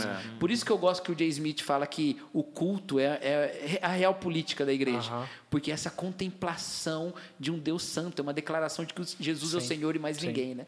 Então, a vida comunitária, né? Ela é um antídoto para isso, né? E talvez então, ah, se a gente pode é, tentar responder o Marcos, né, que fez a pergunta, talvez esse fator recente seja é, uma é, talvez seja um- um- uma igreja evangélica que em algum momento deixou de olhar para a grandeza desse Deus e, e passou a, a, a contemplar a grandeza do assunto, a importância do assunto e deixou de ver a grandeza desse Deus. É, é muito interessante porque, talvez numa versão eh, contemporânea de Isaías 6, talvez a- no dia 3 de outubro ou depois do segundo turno, alguns cristãos tomaram, vão dizer, no dia em que meu candidato não venceu a eleição, eu vi o Senhor. Né? Ai, que glória. No dia onde o meu candidato saiu, eu Rapaz, já Senhor. pensou essa experiência seria maravilhoso, espalhada né? pelo Brasil inteiro? E talvez é um esquecimento meio de quem realmente está sentado no trono, né, cara? De quem É, está eu, comandando queria, eu, todas as coisas. eu queria, né? eu Então, queria até, inclusive, fazer uma aplicação nesse sentido, porque quando nós, como igreja, nos posicionamos dessa forma, é, apresentando o evangelho e até mesmo tentando diminuir a importância do assunto, é, de alguma forma também a gente foi acusado de, de uma igreja, de um posicionamento que despreza a importância da, da política e do debate público e a gente queria dizer com em alto e bom som que não nós nós entendemos é. que que o Evangelho, inclusive, nos, nos, impulsiona a pensar o bem comum, a, a, a, ter de fato representantes sentados na mesa da política para abençoar a sociedade. Mas talvez o desconforto de quem viu a gente tentando abaixar o assunto é justamente por, porque é, é, perdeu Deus de vista. E o que a gente quer mostrar é que o Evangelho, a glória de Deus, é muito maior é, e é a única coisa que vai colocar um assunto tão importante no seu devido lugar. Uhum. Então, de certa forma, né, é, política e escatologia precisam andar juntos também, é. porque uma visão escatológica míope é, vai sempre trazer problemas para o presente, porque a gente conhece o, soberano, o rei das nações, é. aquele que, que governa com, juí, com justiça, é. enfim. Isso e ajuda o, a gente a pensar, né? O problema que eu estava pensando dentro dessa questão de vocês de contemplar a Deus, né? É, o grande perigo é que se a gente não contemplar a grandeza de Deus e buscar conhecê-lo, nós vamos acabar nos contentando com o bezerrinho de ouro. Exato, né? exato. Então foi o que aconteceu com o povo de Israel é. lá no deserto. É, Moisés subiu o Monte Sinai, ele estava lá recebendo uma revelação completa, maravilhosa a respeito de Deus. Ele, ele, ele desceu refletindo a glória do Senhor. Mas o povo não queria aquilo, o povo é, é, é preferiu criar uma versão própria uhum. de Deus a partir das ideias deles, de acordo com as preferências deles. E muitas vezes é o que nós estamos fazendo também, através da, do nosso posicionamento político uh, exagerado, quando isso se torna uma idolatria ou se torna, como Marx falou, uma religião, na verdade é o nosso bezerrinho de ouro. É. Né? Então, uma versão nova do bezerro de ouro, porque a, a gente está adorando um líder temporário ao invés de render nosso coração completamente é. ao nosso rei que é eterno. Então, é. essa é uma pergunta que nós temos levantado aqui, né? Por que nós, como seguidores de um rei eterno, nos permitimos ser divididos por líderes temporários, é. né? Então, um rei tão poderoso, um rei tão transcendente, um rei tão magnífico, tão supremo e e sabe que esses dias eu estava na cama com a Nath, às vezes antes de dormir a gente tem nossos momentos de papo, e eu comecei a compartilhar com ela o que aconteceu na minha vida, porque eu sempre fui um cara muito. No meu posicionamento político no passado, eu era aquele cara muito de um viés. É mesmo? X, assim, né? E, e eu brigava nas redes sociais com a galera que metia o pau, tal, não sei o quê. E aí eu decidi o seguinte: eu vou fazer uma série sobre o Evangelho lá, sobre Jesus. A série se chamou simplesmente Jesus. E comecei a estudar Jesus nos Evangelhos. Cara, ali, contemplando Jesus, eu fui é, é, caindo de joelhos no chão, cara, e chorando em prantos, quebrantado, falando assim: eu tô tão distante, eu tô tão distante. Eu acho que essa visão de Isaías é a visão real de Deus. Perfeito. Né? É, é, é, se, se, o meu Deus é um Deus que me agrada, que eu fechou comigo, tá tudo certo, esse Deus é do meu jeito, é um Deus customizado, porque o Deus de Isaías é esse Deus que ele diz assim, ai de mim, né? Então, eu acho que quando nós nos aproximamos de Cristo e quando nós conhecemos o Evangelho, a gente não tem coragem de falar assim, porque eu eu estou lutando pelos princípios cristãos. Não, eu sou um miserável pecador. Ai de mim, só a graça de Jesus. Né? Tem misericórdia de mim, filho do Deus vivo. Então, uh, isso começou a transformar meu coração ao contemplar, ao olhar para Jesus. É. Né? E perceber que Jesus não se encaixa, não se enquadra nessas ideologias. Ele é muito supremo e graças a Deus por isso, assim como o reino de Deus não se encaixa. Né? E muitas vezes essas tentativas humanas são facetas ou são pequenos vislumbres, pequenos, uhum. né? de realidades maiores que só o reino de Deus pode promover e oferecer. Né? É, eu acho que é isso, Tiago. O resultado a gente perder Deus de vista faz com que a gente odeie o nosso irmão. É. Uhum. Que Exatamente. eu não sinta mais numa, não sinta mais numa conversa, ter um papo maduro sobre política eu, eu, escolho, é, eu escolho o partido e abandono a minha esposa, uhum, né? Uhum. Então, tudo isso é o resultado de todas essas, essas questões, assim, de, Uhum. de perder realmente o foco, né? É, e João 17, que foi o início da série, Jesus fala isso, né? Dizendo assim, que vocês sejam um em mim. É. Para garantir que no ele sabia que no futuro esses caras iam estar divididos em outros, né? Inclusive lá em Corinto, Paulo vai quebrar o pau dizendo isso. Putz, um fala que é de Pedro, o outro é de Apolo, o outro, não, todos nós estamos em Cristo Jesus. Então, eu acho que esse movimento da gente lembrar em quem a gente tem que estar firmado e, e unido é, importante. E agora sim, ninguém vai assumir que é idólatra. ninguém vai assumir, porque assim, até o culto do bezerro de ouro, para o povo, era um culto a Deus, né? Porque quando Arão faz lá e tal, e o povo vai lá adorar, ele fala assim: amanhã faremos uma festa ao Senhor aqui, né? Então, assim, para ele, e ele, quando ele aponta, ele fala: aqui são seus deuses que te tiraram do Egito, que é a mesma fala que Deus dá lá no, no Êxodo 20. Então, assim, para eles, aquela era uma imagem do Deus verdadeiro, mas já era pecado, já estava errado. E já era uma idolatria. E, e isso acontece. Não, eu, eu, eu adoro. O idólatra não enxerga essa É, idolatria. é. E sabe o que é pior? Deuteronômio é muito louco. Deuteronômio tem uma fala que é assim: se vocês adorarem deuses estrangeiros, vocês serão levados como cativos para essa terra, onde vocês adorarão esses deuses. É Deus entregando o, o idólatra às Aos consequências. O aos seus ídolos. o Não- juízo, não era isso que Não, vocês nesse queriam? sentido. O juízo sobre o idólatra é mais idolatria. Só que aí que é o negócio. O que, que era adorar esses deuses? Era servir esses deuses. Eles seriam escravos desses deuses. Entendeu? E aí que é a questão. Então, uma coisa que, é- que é legal nisso aí é assim: é, como é que eu sei que eu sou um idólatra? A, a, o diagnóstico está justamente em como eu lido com o outro. Nossa, Esse que é o diagnóstico, Cacau. entendeu? Porque assim, como eu lido com Deus, não dá para fazer o diagnóstico a partir disso. Porque se você acha que o Deus é o bezerro de ouro, essas pessoas Essa lidam é a super bem. João, Agora, Essa é a agora, lógica lado? Essa é a agora olha pro primeiro lado e perceba. É, Aham. exatamente. Então, se, Olha para suas relações. Se, se qualquer opinião política está te fazendo amar menos alguém, você não está sendo fiel ao Deus verdadeiro. você está sendo fiel, cara. né? 50% Excelente. saiu da live agora. Não, Obrigado, não, obrigado, viu. Cacau? 1 João mede ah, a nossa espiritualidade e, e a nossa vitalidade cristã ah, a partir desse amor ao próximo, Uhum. dizendo se você não ama teu irmão a quem você vê, você é um mentiroso, você não ama a Deus que não vê, né? Então é muito Você interessante sabe um isso. texto que me. Eu só estou puxando o Antigo Testamento aqui, né? Mas. Ah, falei de 1 Coríntios. Mas sabe um texto que me comove de um jeito assim espetacular? É Ruth falando para Noemi: O seu povo será meu povo, o seu Deus será meu Deus. Que autoridade Ruth tinha para escolher qual era o povo dela? Nem hoje a gente tem. Que você, que você quer ser de outro povo, você vai ter que se naturalizar, o processo é, complicado. Né?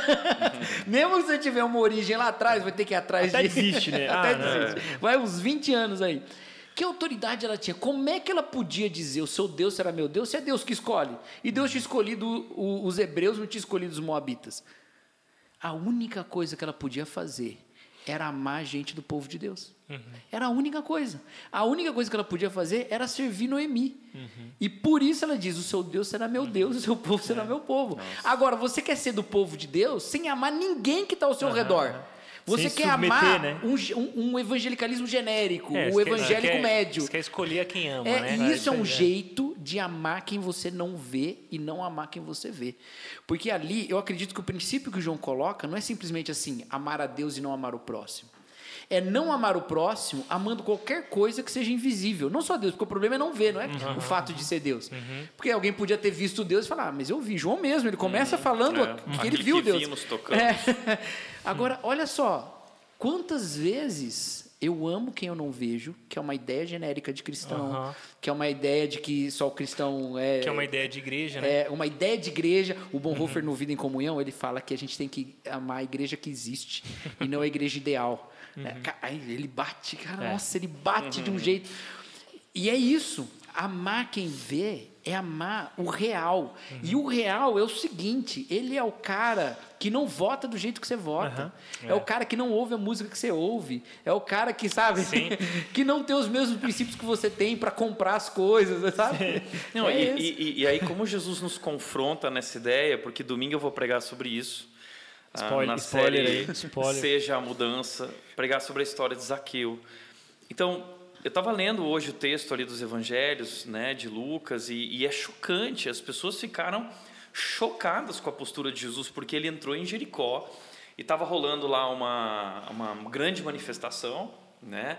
O povo estava nas ruas, não sei o que, e no meio da manifestação do povo, Jesus vira para um cara mais corrupto que havia naquele tempo, uhum. que era o chefe dos publicanos, olha nos olhos dele e diz: Desce daí que eu vou jantar na tua casa.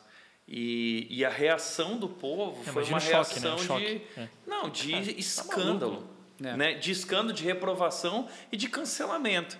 Porque logo depois de Jericó inicia o processo da crucificação. É. Né? Porque uhum. se bobear foi a gota d'água. É. né? Então, assim, Jesus nos mostrando essa questão do. De, de, e, e, como, através do amor, dessa aproximação amorosa, do relacionamento, ele leva Zaqueu, porque aí muita gente já está falando assim, mas, mas, e caramba, calma, assim, ele, Zaqueu foi transformado, mas é. foi através de uma aproximação gentil e amorosa. É, né? Exatamente. Você vai quebrar a mesa, para é, Então, eu ia falar agora, primeiro de tudo, cuidado com a minha mesa, meus copos e meus microfones. Você viu o Thiago vai se empolgando, né? É, tá Calma, certo. Thiago, bebe Vamos respeitar aí, manter, tá todo mundo, né? maracujina aqui é. pro Thiago. Eu tenho perguntas, eu interações aqui, que o negócio tá ficando bom. É. Agora começou a ferver. Já teve que bloquear uns... Ainda não, a gente ainda tá ah, paciente aqui. A gente tá ainda tá ouvindo os outros lados aí. Legal. Mas eu vou lançar uma aqui agora que Lance. é bem. Uh, talvez seja bem Olha interessante mesmo para pensar. Uhum. A influência da política nas escolas sobre crianças e adolescentes também uh, é muito forte e, infelizmente, vem moldando de uma forma ruim nossas crianças e adolescentes como lidar com essa tensão aí? E aí tem gente falando no chat sobre homeschooling, se é uma opção também, é, o que, que a gente pode de fato fazer a respeito dessa influência negativa né, que a política tem sobre o ensino, sobre as escolas e tudo mais. Uhum.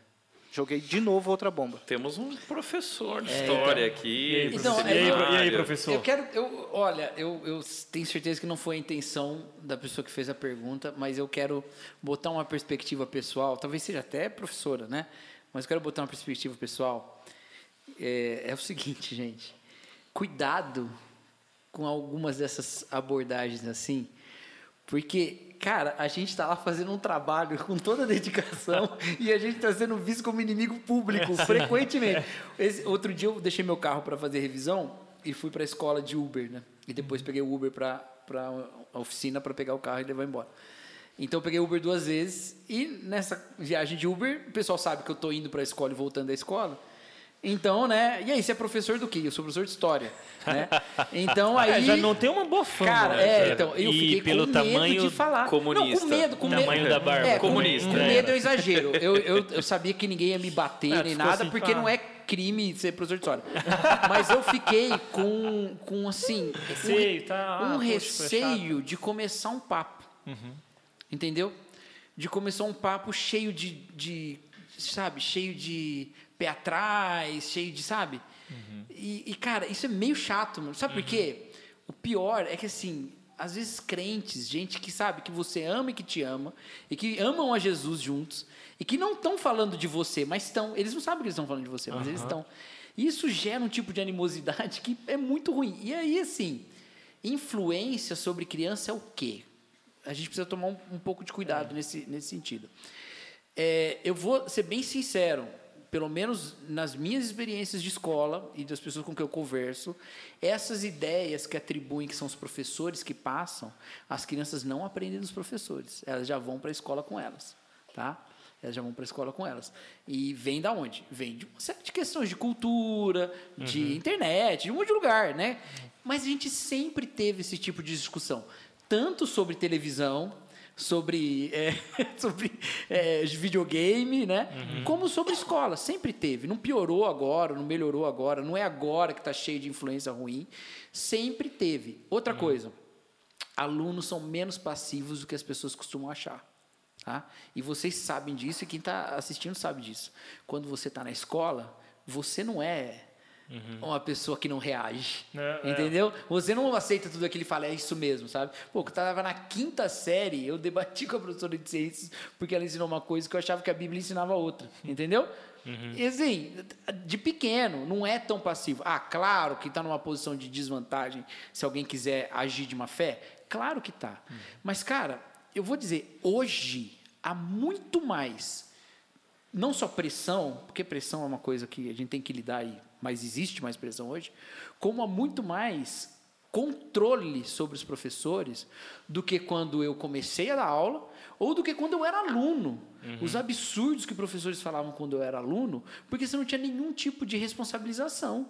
Entendeu? Então tinha professor de história, quando eu era aluno, que ensinava que todas as obras da antiguidade eram feitas por ET. Entendeu? E quando é que esse cara foi proibido de dar aula? Nunca foi. Ele fez isso a vida inteira. Ele passou toda a carreira dele ensinando uma coisa que é absurda, mas passou. Entendeu? E hoje não é mais assim. Hoje ninguém consegue fazer isso. Então, assim, eu, tô te- eu não estou tentando desmerecer a preocupação, porque a gente até conversou sobre isso antes também. O medo e a preocupação são legítimas. Eu só estou querendo tranquilizar. É. A coisa não é tão desse jeito. Ah, mas e aí? E quando é? E quando existe? Pode ter certeza de que todas as estratégias que, que o diabo poderia usar para influenciar uma geração de crianças, como professor, sabendo a dificuldade que é controlar uma classe, eu vou dizer que controlar, controlar a aula é da menos inteligente. a publicidade é muito mais efetiva, ah, o YouTube é Aham. muito mais efetivo, o Netflix, algoritmo é muito mais efetivo, streams, a Netflix é, muito mais efetiva, o professor é o menos efetivo, entendeu? Então, assim, e até o pastor, quem sabe, né? Claro, verdade. Então, assim, é, há influências ruins? Eu acho que há. Há em tudo, há no vizinho, há em tudo quanto é lugar. Agora a gente tem oração, a gente tem discipulado, a gente tem ensino bíblico.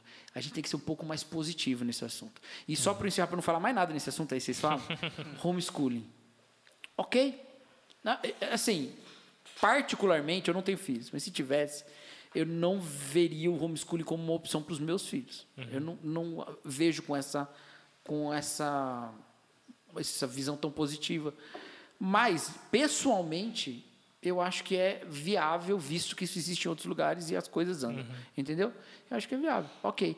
Agora, saiba que se não é da escola que vem a maior parte dessa influência, não vai ser isso que vai proteger. Possivelmente você está entrando num discurso de que a escola é tão perigosa assim, e na verdade os perigos, esses tipos de perigos, estão muito mais presentes em outros lugares. É, é Não, a perspectiva que eu tenho. a- seu comentário faz a- é, traz de volta o medo como talvez um dos grandes motivadores das decisões em relação à política, em relação à escola. E, e- e eu não posso deixar de citar João também, quando diz que o verdadeiro amor lança fora todo medo. No sentido de que, ah, é, parando para pensar, né, o que realmente nos alcançou e, e que mudou a nossa vida, nos protegeu, não foi é, outra coisa senão o poder do Evangelho, que é o que tocou nos nossos corações. Eu tive uma educação cristã, meus pais eram evangélicos, e eu sou grato a Deus por isso. Com certeza isso me protegeu de muitos males que os meus colegas de, de, de turma, que não eram de, de, de famílias cristãs e tudo mais, sofreram. Mas a minha convicção clara é que o que mudou minha vida, o que me fez acordar para a realidade, foi o Evangelho a, a, eu ser, atuar no meu coração. Eu acho que como pai, eu, tenho, eu sou pai de, de duas crianças, esse assunto escola, homeschooling, é, eu acho que ele é tratado muito na, na mesa do medo mesmo. E, a- e a pergunta talvez deveria não ser qual é o lugar mais seguro, mas qual é a forma melhor de educar os meus filhos é. para a glória de Deus, considerando é, é, não sendo re- reducionista nos termos de onde é o lugar mais perigoso, porque como você está falando é verdade, né? Ah, não adianta eu tirar meu filho da escola e deixar ele o dia inteiro na Netflix, É. né? Então assim é meio incoerente, né? Ou, ou, ou não ou não ser ativo no ensino da- das escrituras para o meu filho dentro de casa, ou, ou até mesmo, né? Ou não, não, não criar um ambiente familiar, um evangelho testemunhado nas ações, educação, enfim. Então, é, eu, eu, como pastor aqui da rede, a nossa orientação vai muito na direção de, de que o medo não pode ser o principal motivador das suas decisões. Opte pelo método que melhor representa as suas condições, as suas convic- convicções. Perfeito. Mas não geradas pelo medo, mas pela fé. É. E a responsabilização como pai de cuidar bem do coração do seu filho. E é isso aí é homeschooling, é uma escola confessional, não é uma escola É. confessional. É, Porque como tem é escolas confessionais excelentes, né, cara? Exato. Coisas muito boas. Eu, eu estudei por dois anos numa escola confessional que, na prática, era um reformatório para quem, para famílias que não eram cristãs. Então, os meus colegas comigo era também. tudo pô, da pá virada, mas eles estavam numa escola cristã porque, de alguma forma, os pais acreditavam que a gente ia cristianizar ele, ele ia ser uma pessoa melhor. Era o Só Com piorava. você deu só certo. piorar. É, talvez eu estava lá por conta disso e meus pais nunca contaram, né? Mas, Mas- enfim. E, e, assim, uma coisa, né? a, a preocupação com a educação dos filhos é excelente, é, é, um, é um ponto de né, virtude paternal Uhum. e maternal e tal. Mas, é, mas não, né? A partir disso, eu quero né, dizer para todo mundo que está ouvindo que tem filho e tal. Puxa, participa da vida escolar da sua escola, né? Uhum. Não só como quem está ali cobrando o que o professor está ensinando, então, porque eu posso dizer que o currículo, olha, gente, né, não, não vai ser ele que vai fazer esse tipo de coisa, mas assim, em termos de condições, faz muito mais diferença se a escola tem condições para dar um bom ensino. Isso é uma coisa muito legal. Se os recursos são bem administrados, porque a gente sabe que tem lugares que não são, né? É, eu faço parte de uma escola que eu, eu gosto muito da participação dos pais. Os pais da comunidade estão muito presentes na escola. Faz toda a diferença, mas toda, cara. legal. Impressionante como a escola é melhor. Então, é, é- legal. E é uma coisa que você conhece mais a escola, você perde um pouco o medo. Você fala, Aham. puxa, eu tô ali, né? Então Isso. é uma coisa. E, e de, de- de certa forma até também prepara os nossos filhos para viver no mundo. É, é, é. Então, assim, não adianta criar uma bolha também ao redor deles, porque em algum momento ela, essa, bolha, essa bolha vai estourar. É, e, e eu acho que dentro desse assunto a gente precisa é, começar a encarar a nossa missão cristã de uma maneira mais estratégica no mundo, porque a, a gente vive com medo, né? Ah, achando que as portas do inferno vão prevalecer, né? E Jesus já disse que elas não vão prevalecer. Na verdade, nos convidando a uma participação ativa no reino de Deus, não onde nós estamos nos defendendo do mundo das trevas, mas nós estamos nos infiltrando no mundo das trevas e subvertendo os valores do mundo das trevas. Então, é, eu acho que o, o que tu falou sobre o pai participar da vida escolar é incrível. Se nós, como cristãos, nós entendêssemos que a missão cristã vai muito além da igreja, do que eu faço no domingo lá servindo no Conexão ou no, é, é, na tesouraria, a missão da igreja ela é, é atuação também dentro da, da vida escolar, das repartições públicas, dos hospitais. Então, eu não quero ficar dando spoiler, né? Mas é, Jesus não chamou Zaqueu para ser discípulo dele como os doze discípulos. Por quê? Porque Zaqueu era o chefe dos publicanos. Exato. Fica aqui. Porque você, como chefe dos publicanos, vai ter a chance de ser influência em todo um sistema. Né? Então, para o spoiler É. aqui. O que é bem curioso Domingo- também, porque João Batista teve um publicano que se converteu quando João estava batizando e perguntou: e aí, o que, que eu faço? Ele fala: volta lá. Bota lá. Vai Volta, trabalhar, mas seja soldado, justo, é, roube é? Exato. Temos mais uma pergunta aí, conecta com o nosso assunto aqui. Felipe manda no. Exatamente. É, na verdade, ela é bem específica. Irmãos cristãos. Tá? Irmãos cristãos vocacionados para a política, além de se prepararem para o cargo, né, para ocupar, devem, em que medida, defender os valores da fé nos ambientes políticos variados. Né? Então, é, é na prática aí, Ótima, né? ótima na pergunta. O cara prática tem aí. nome de teólogo aí, mano. Tipo, É. Theo- Ótima pergunta. Vamos dar uma. Tecnop. Tecnop. Deixa eu tentar é, esboçar uma resposta. Eu acho que o Theo tá, poxa, obrigado. Tá de parabéns, até pelo nome, né? Então, parece cristão mesmo. Eu acho Tão que isso é divino, bem né? legal. Tão divino. Divino. Deus, Ah, Theo. É, ele está falando sobre a participação é, do cristão como político, né? como atuação política. E a minha perspectiva sobre isso é que, bom, ah, numa, ah, num ambiente democrático como uma democracia moderna já chegou, né, no nosso Brasil, nós somos uma democracia representativa, onde de várias vozes. E, e isso, inclusive, faz muito sentido para uma cosmovisão cristã, né? já que a realidade é plural. Então, a gente precisa é, é, celebrar essa realidade plural ah, nas múltiplas vozes, independente, até mesmo vozes de minoria. Porque, de, de certa forma, o cristão, ele, ele, ele ouve quem não tem voz, né? ele se preocupa com, com quem não tem é, representação política. Então a gente precisa ter muito cuidado com as maiorias nesse sentido. Né?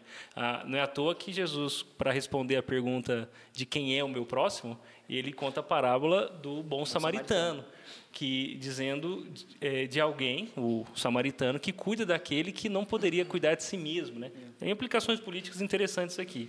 Eu acho que o cristão, enquanto político, ele deveria ser honesto o suficiente com a sua sociedade, com a sua fé, em fazer política baseado na sua cosmovisão, baseado na sua fé. Isso não significa impor a sua fé para o outro ou fazer leis cristãs que, que na, no, na, pretensão de fazer o seu país um país cristão ou de impor os seus valores para o outro.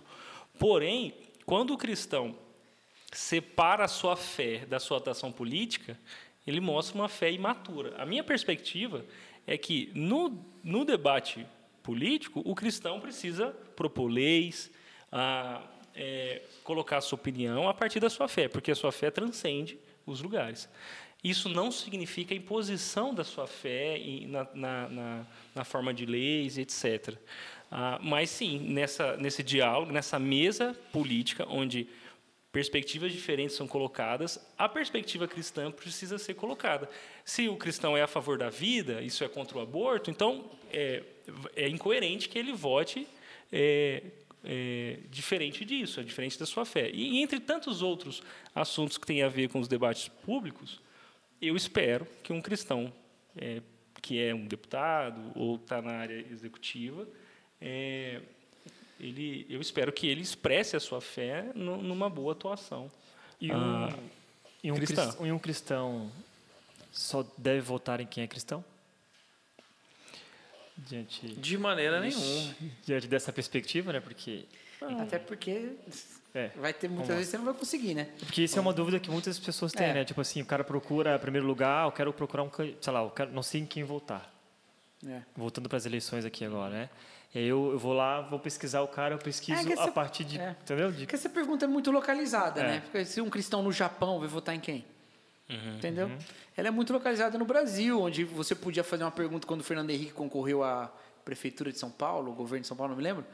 Ele estava na frente das pesquisas e perguntaram: "Você acredita em Deus?" E ele era ateu, né? Acho que é até hoje. Ele já disse que não é mais, mas acho que é até hoje. Perguntaram para ele, ele expressou o seu ateísmo e ele perdeu a eleição né? Uhum. Mas no Brasil você pode fazer isso. É, então. Em outro lugar, não. Eu acho que isso não é uma matéria de fé, né? Isso é uma matéria muito mais da cultura. Agora, e outra, o cristão, não, por ser cristão, não vai ser o melhor político, uhum. né? Assim como eu não, sou, não vou só em médico cristão, né? Eu não Boa. vou só... Né?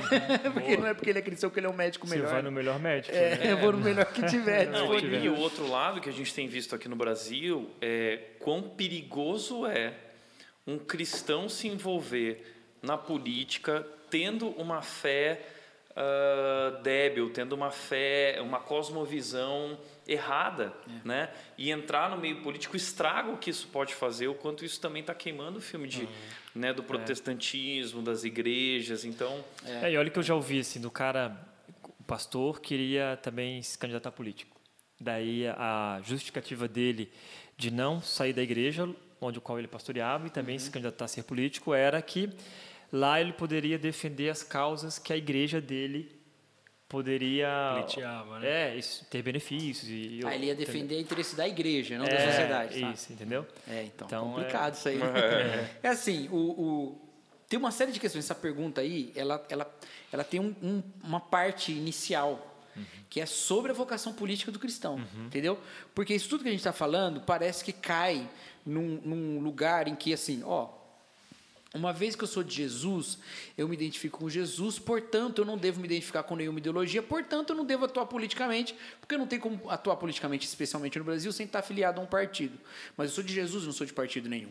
Ou então eu vou escolher os partidos que têm cristão no nome, né? Uhum, que é o é, é. Partido Social Cristão, Partido Social, é, social da Social Democracia Cristã, né? Que são os que têm cristão no nome. Então eu vou para esses, né? Não, não é. Então, então assim, o que, que é um, um cristão com vocação política. Eu encontro isso na Bíblia? Eu encontro. Uhum. Eu encontro. Uhum. Eu encontro cristãos atuando no governo e, e, o mais incrível, a atuação de Deus através dos governos, ela é uma atuação complexa. E é isso que a gente não tem muito, muito às vezes, vontade de entender. Uhum. O exemplo que eu sempre dou é do exílio. Eu gosto de pensar em monarquias estrangeiras, porque a teocracia hebraica não se repete no nosso tempo, né? Então, nós somos muito mais parecidos com a Babilônia do que com Jerusalém, porque a gente também está em exílio, né? A gente também está sob governos gentios, né? Então, é mais ou menos assim. No exílio, Daniel se tornou parte do governo de Nabucodonosor. Ok, ele era um escravo, ele não tinha a escolha de não fazer parte disso. Contudo, ele atuou lá para que o governo de Nabucodonosor fosse um pouco mais justo. Ou, se preferir, e eu prefiro, menos injusto. eu vou um pouquinho menos injusto. Nabucodonosor é um político pior do que qualquer presidente que já teve no Brasil, tá bom? Ninguém foi tão cruel de nenhum presidente que já existiu no Brasil do que Nabucodonosor. E provavelmente nenhum presidente que existirá, tá? Ele foi, ele foi pior do que qualquer um. E lá tinha um, um eu falei um cristão, olha que louco. E lá tinha um servo de Deus, Daniel, um profeta. Liderou os magos de Nabucodonosor lá, os conselheiros de Nabucodonosor, e levou essa, essa questão. Daniel, para qualquer um que olhasse a posição que ele tinha na Babilônia, ia falar que ele era um cara da situação. Ainda que não tivesse partidos, porque tinha um imperador, mas vocês entendem, ele é um cara de quem está governando. O povo de Deus estava no exílio lá. Jeremias é o profeta do tempo do exílio, o mesmo exílio. Jeremias escreve uma carta lá que Deus manda ele escrever, mandando o povo orar pela paz da cidade. Trabalha para que a cidade tenha paz. Que cidade? Jerusalém? Não, a Babilônia, a cidade que prendeu vocês. Ora para que eles tenham paz. A paz de vocês depende da paz dessa cidade. Sabe aquele texto que a gente gosta? É, Jeremias eu- 29, é, eu, tenho 11, os né? planos, É, planos de eu paz. pra- É o mesmo capítulo, versículos em poucos versículos depois, daquilo que, que Deus fala. Que a paz deles depende da paz da cidade. Então, os planos de Deus de paz para aquele povo eram planos para que os captores tivessem paz. Olha que loucura, certo? É bonito. Parece que Deus é super pró-Babilônia, né? Tem É. Daniel lá, tem Jeremias. Só que quando chega no capítulo 50, Jeremias manda uma profecia contra a Babilônia. Contra a Babilônia de Nabucodonosor. Aí tá, Jeremias metendo pau na Babilônia e na maldade, na crueldade do governo babilônico, e Daniel fazendo parte Servindo. do governo babilônico. Agora me responde, qual dos dois era profeta de Deus? Eram os dois. Então, o crente, ele pode se engajar radicalmente na situação e na oposição, na direita e na esquerda. Ele pode se engajar, porque a atuação de Deus é complexa, porque nenhum dos lados políticos tem a plenitude da justiça. E Deus, que tem a plenitude da justiça, vai usar de meios que ele tem para diminuir a injustiça da direita e da esquerda. Então, se você é um cristão de direita na sua igreja, agradeça a Deus porque não tem todo mundo de direita na igreja e, né, e entre os crentes. Se você é um cristão de esquerda na igreja, agradeça a Deus porque não é todo mundo de esquerda, porque Deus está usando essas pessoas. Agora, outra coisa, para terminar também. Olha só. Deus nunca está 100% com, ni- com nenhum imperador, com nenhum governante, né? com nenhum lado político, nenhuma ideologia. Ele nunca está 100%. 100% é o evangelho. E nenhum deles representa o evangelho. O, o cristão, o servo desse Deus, ele pode se engajar para que haja justiça lá, mas ele tem que lembrar. Deus não está 100% com aquele governo. Porque se ele falar, não, eu estou aqui, eu faço parte do governo federal, eu sou aqui, sei lá, um secretário, ou sou um ministro aqui, né? Um, um cristão que seja ministro, vamos lá. Então esse governo acerta em tudo. Não, ele tem que saber que não acerta. Porque até quem não é crente sabe que nenhum governo acerta tudo. Ele pode falar, não, então esse governo é o governo de Deus e o outro é do demônio. Também não pode. Porque não é, entendeu? O que, que ele pode fazer? Não, eu estou aqui para cumprir minha função, para fazer o melhor que eu puder, para que te- seja menos injusto, mas Deus é Deus. Se eu confundir as coisas, eu vou colocar esse governo no lugar de Deus. Deus nunca está 100% com governo nenhum, mas às vezes ele está 0%. Ele nunca prova totalmente, mas às vezes ele reprova totalmente. Porque mesmo Nabucodonosor teve um momento em que Jeremias estava batendo nele e Daniel falou: Meu amigo, você vai pastar agora. literalmente, já ele foi É, pastar literalmente. Então, assim, tem hora que Deus rejeita tudo. Eu quero acreditar que Deus reje- rejeitou totalmente Hitler, que rejeitou totalmente Stalin. Eu quero acreditar nisso. Porque eu vejo que ele rejeitou totalmente Nabucodonosor em algum momento, entendeu?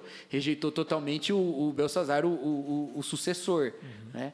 Então, Deus tem isso. Então, a gente tem que entender, e eu acho que isso é muito importante. tem gente de Deus na direita, tem gente de Deus na esquerda. Se você não consegue compreender isso, você está é, bem, é. bem prestes a idolatrar Nabucodonosor. Seja o Nabucodonosor da direita ou da esquerda, é. né? Então, Deus tem. No, é, assim, Deus tem hora que rejeita totalmente? Tem. Eu acho que a gente não está nesse caso no Brasil e nem estará, independente de quem ganhar a eleição. Eu acho que nenhum dos candidatos de, sei lá, quantos são, sete, oito, nenhum deles, onze, acho que são onze, né? Sei nenhum lá, deles sei. representa uma coisa que é completamente contra o que Deus apoia. Uhum. Que, uh, uh, completamente contra a justiça de Deus. Uhum. Há justiça ali possível, uhum. né? Mas é, então, assim. Aí, quando vai engajar, que aí que é o negócio, né? eu falei da primeira parte. Aí, quando vai engajar, e aí os valores cristãos? É isso, você é dedicado uhum. a Deus. Exato. Né? O, o Miroslav Wolf ele fala uma coisa assim: Mateus 7 impõe que a igreja respeite o direito dos outros tanto quanto ela quer que seus direitos sejam respeitados. Mateus uhum. 7, lá Sermão do Monte, que Jesus fala, é, tudo que quereis que os homens os façam, façam vós a eles primeiro. Então, assim, a igreja quer ter liberdade religiosa, ela tem que antes, porque façam eles primeiro, antes querer que as outras religiões Proteger tenham liberdade. liberdade entendeu? Então, ela quer ter... Então, ela não pode uhum. advogar em causa é, própria, é isso, porque senão ela não vai ser cristã. É. Ela, Para ser como Jesus, ela tem que primeiro pensar no outro, né? Graças a Deus, numa democracia como a nossa, que é uma democracia bem avançada, a democracia brasileira, uma democracia bem liberal, né? Para fazer isso, ele pode fazer ao mesmo tempo as duas coisas. ele pode, porque a gente tem liberdade religiosa, ainda bem. Uhum. Só que a gente tem que entender. Eu não posso celebrar traficante tirando pai de santo do morro dando tiro. Uhum. Porque isso não é vitória do reino de Deus. Eu não quero que façam isso com a igreja. Uhum. Entendeu? Miroslav Wolf vai por esse caminho, eu acho que tem muito sentido. e quais são os desafios aí da igreja após as eleições? A gente, é, dia 2, depois dia 30, e aí talvez e aí vamos a, ter que lidar com... A vida continua. é. Um dos desafios da igreja é assistir o jogo do Brasil na Copa, né? Que talvez isso aí vai dar uma. O Hexa vem, o Hexa vem.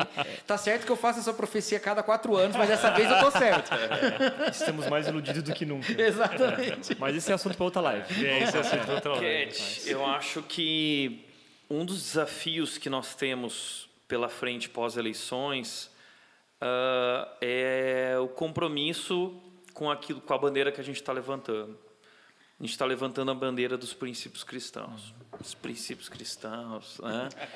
Eu acho que agora, após as eleições, a gente precisa praticar esses princípios, né? Então, todos eles, como por exemplo você falou de Daniel, a, o, a grande influência de Daniel ao passar através da Babilônia foi a integridade dele, uhum. né? De não é, perder a identidade dele, saber quem ele era diante de Deus, por mais que Nabucodonosor tentasse aculturar ele, todos aqueles é. jovens, uh, o compromisso dele de não se contaminar, o compromisso dele de, ao ponto dos caras lá em Daniel 5 irem procurar, examinar a vida dele, não encontrar é. nada, né? É. Então, eu vejo ali é, é, que, de fato, o maior protesto contra a corrupção é, é uma vida de integridade, né? Perfeito. né? Então, eu acho que aí é uma das nossas responsabilidades como uhum. igreja. Talvez se a gente entendesse isso, que existe algo muito mais poderoso uh, do que só votar, e, o poder de uma vida de integridade, né? Uhum. o poder de ser sal e luz da terra. É, eu acho que esse é o nosso desafio como igreja, a gente aprender a olhar para para a nossa uhum. própria vida, se autoexaminar, porque a ceia que a gente vai praticar domingo. Domingo tem culto de ceia, pessoas estejam lá. A ceia é um momento da gente se examinar, olhar para dentro de nós mesmos, né? E, e, e, vermos se nós estamos vivendo de acordo com esse uhum. sentimento coletivo, comunitário, como comunidade, uhum. se nós realmente entendemos o Evangelho, se nós estamos andando de acordo com os princípios que nós acreditamos. Então, Uhum. Uh, eu acho que pós-eleições a gente precisa praticar isso, buscar essa vida de integridade, autoexaminar a nossa vida, uhum. praticar nossa responsabilidade pessoal em todas as áreas da nossa vida. Uhum. É, é, isso, cara. Na, na última eleição, ou na penúltima, não me lembro, logo que as eleições acabaram, teve algumas campanhas assim na, na internet engraçadas, assim, tipo coxinha de mortadela sabe? Que era uma uhum. coisa assim de, beleza, passou, galera, vamos agora, né? Uhum. Vamos agora dar uma acalmada tal. É, a gente está numa situação na igreja muito. mu- Às vezes eu tenho uma impressão que na igreja essa questão está mais radical até do que fora. Né? Coisa mais visceral, o que não era antigamente. Né? É, até porque um dos motivadores do ódio político tem sido a fé. Isso tem sido muito complicado. Então, pegando um Brasil dessa maneira, e aí é um Brasil pós-eleições, que não vai mudar o governo. O governo muda, se, né, vai mudar os, os deputados e tal, o presidente talvez não mude ou mude. Vai mudar só quando tomarem posse, que acho que até mudou a data. Ia mudar, não sei se mudou. É, então, assim, é o mesmo Brasil um dia depois, mas marcado por uma experiência de divisão da sociedade. O protesto contra a corrupção é a integridade, adorei essa frase. O protesto contra a divisão é a comunhão. É a comunhão. Uma igreja que testemunha a comunhão, que essa é a grande obra do Espírito Santo no Novo Testamento, é uma comunhão entre judeus e gentios, era uma coisa revolucionária, um negócio assim assustador. Inaceitável. Entendeu? Inaceitável. Impensável. Então, assim, qual que é o tipo de choque de comunhão que a igreja pode promover? Isso seria lindo, sabe? Manifestar esse choque de comunhão. E, e eu sou meio otimista com quase tudo na vida. Eu, eu cara, eu estou esperançoso. É. Eu tô não, eu acho que vai ter muito problema. Olhando até assim, olhando os Estados Unidos, né, que é muito é uma, uma condição bem parecida com a nossa em termos da relação, né, porque a gente é muito parecido, né, das nossas influências. Eu sei que vai ter muito problema, assim. Mas eu acho que tem uma oportunidade tão bonita de florescer tanta coisa boa, sabe? E eu acho que vai ter tanta história boa de quem está preocupado, de quem está. Olha, galera, olha, o Espírito Santo de Deus promovendo unidade, promovendo comunhão, promovendo família.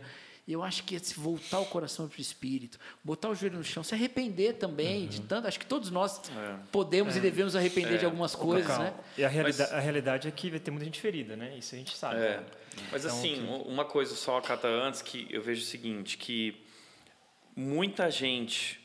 ahn, mano, viajei total. Perdeu aí na. Me perdi. Foi mal. Vai, vai falando. Não, é que a gente estava até conversando, né? Que essas pessoas estão feridas pós-eleições e agora o trabalho também é, é investir nisso que você está falando aí, né? É. Assim, Da comunhão, da restauração. Existe uma coisa, da- gente, e é a dimensão do dano pessoal, emocional, mental, de- da- das posturas políticas da liderança evangélica no Brasil, a dimensão disso ainda é incalculável. Há pessoas que estão é, é, traumatizadas, é mais do que feridas, sabe? E, e, a- e às vezes eu falo sobre isso e algumas pessoas falam assim: puxa, mas que mimimi, hein? Pô, se o cara não aguenta um pastor que tem uma opinião política diferente. Não é isso. É assim, nós somos pastores, né? O pastor, ele representa, pelo menos durante uma fase da vida da pessoa, o portador da voz de Deus. Entendeu? Quando você tem uma pessoa que tem uma história de cuidado pastoral e de repente ela toma uma, sabe? Bom, pensa a figura da ovelha, né? Uma ovelha que foi acolhida, ferida, curada, alimentada, e de repente, num determinado momento, o pastor olha para ele e fala assim: Ah, porque a cor da sua pele não é a cor, a cor da sua pele, a cor do seu pelo não é a mesma do resto das ovelhas, você não faz mais parte aqui do aprisco? Entendeu? É esse tipo de coisa que acontece. É, um- é uma ruptura muito grande de um vínculo que foi caminhando e que foi prometido de ser um vínculo familiar. E de repente virou simplesmente um clube político. Isso é uma questão que fere muito profundamente. E você não precisa ser o pastor nem daquela pessoa, tem mais essa. Tem gente que admira e segue hoje, porque está todo mundo na rede social, todo mundo virou pastor do Brasil inteiro, né? Então, assim, as pessoas seguem, ouvem, admiram, crescem, são tocadas. Ela ouve lá uma pregação do Tiago um dia, e aquilo toca a vida dela. Ela fala, cara, Deus falou comigo através desse vídeo que eu vi no YouTube do Tiago. Isso aí não é pouca coisa, isso é muita coisa. E aí, de repente, o Tiago aparece lá e fala assim: ah, se você vota desse jeito, você ainda não entendeu o evangelho. Ou como ouvi um pastor uma vez falar, quem vota desse jeito é um grande candidato a receber o número da besta. Eu falei, meu, mas o que, que tem uma coisa com a outra? O número do candidato é 666, eu não entendi direito, né? Entendeu? E, peraí, esse cara me tocou profundamente com uma palavra que, para mim, na minha história, é de Deus, foi uma virada na minha vida. E agora ele está falando que eu sou do anticristo. Isso aí é seríssimo, seríssimo. Isso cria um, um machucado muito profundo. Então, assim, eu quero falar para todo mundo que foi machucado, que esteja ouvindo, né, porventura. Vincule-se com pessoas, né? não desista de pessoas, porque não tem como viver essa vida sozinho. Né? Uhum. Acredita na promessa do Espírito, de uma comunidade de Espírito. Uhum. Saiba que nenhuma igreja é perfeita. Uhum. Mas mais do que isso, procura né, gente que tenha a perspectiva da diversidade política, né? Assim, porque essas feridas elas, elas vão precisar de um lugar, elas vão precisar de alguém que cuide. E aí, para quem exerce liderança, para quem está em igreja, para quem tem sua posição política e para quem não sente nenhum tipo de pressão na sua igreja, haja de maneira acolhedora para as pessoas que chegarem. Uhum. Haja de maneira acolhedora, porque as as pessoas há pessoas feridas que sequer sabem que é lugar onde elas podem ser acolhidas. Uhum. E há, e a gente conhece um monte, a gente tem vários colegas que uhum. são super bons nisso e várias igrejas, as nossas igrejas são prontas para isso, uhum. né? Então, procure pessoas que possam te acolher e você que é acolhedor, haja como acolhedor. Não vamos levantar muro onde Jesus derrubou. Não vamos Sim. usar critério. Um amigo meu falou isso esses dias e eu achei maravilhoso. Ele falou assim: não vamos usar critérios para excluir da mesa que é, não vamos usar para excluir da mesa critérios que Jesus não usou. Uhum. Né?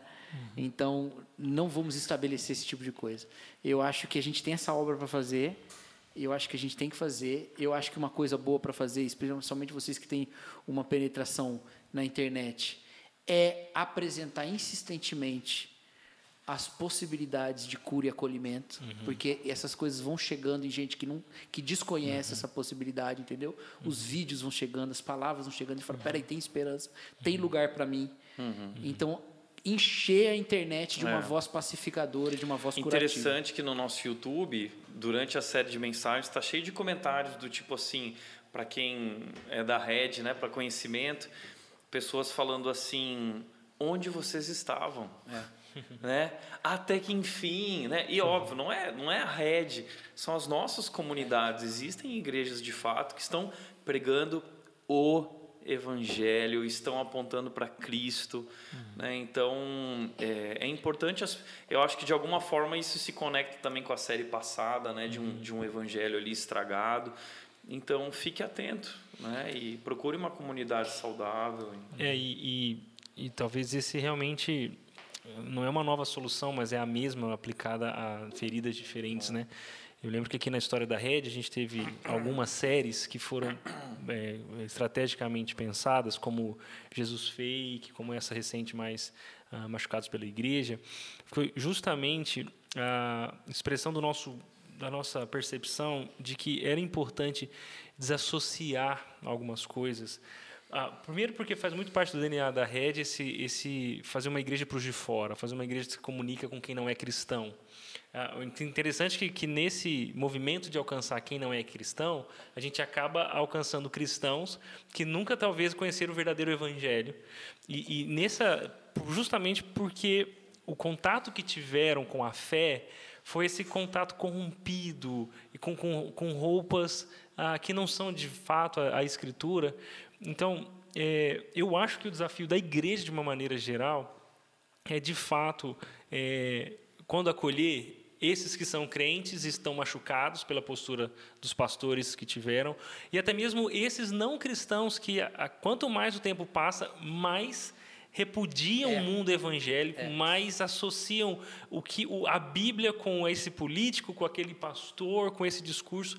E isso vai gerando mais preconceito, mais resistência. O nosso desafio como igreja é dizer: não, não, uma coisa não tem nada a ver com a outra. O evangelho é mais, está antes, está acima desse tipo de postura e discurso. Né? Eu acho que, é, de fato, o evangelho é um remédio só para qualquer tipo de problema. Né? Então, o desafio é conseguir aplicá-lo a, a cada uma dessas realidades que vão chegar é, nessa realidade da comunhão, da reconciliação. Então, assim, a gente vai precisar pregar, né? Arrependa, se arrependa, vá lá, peça perdão É. pro seu E, pai. e logo mais tio. vai surgir o novo bezerro de ouro também. É. né? O bezerro de ouro agora é político, mas Acaba daqui a a política, pouco vem outro, Vem e o aí, bezerro é. de ouro da Copa do Mundo. é Esse o- é bem o legal. Neymar- o que Neymar a é gente possa conquistar é? esse bezerro de ouro no final do ano. em forma de taça. né? Em forma de taça. Estamos chegando no, no final da nossa live aqui, cara. Muito legal, uma hora e quarenta aqui já de papo.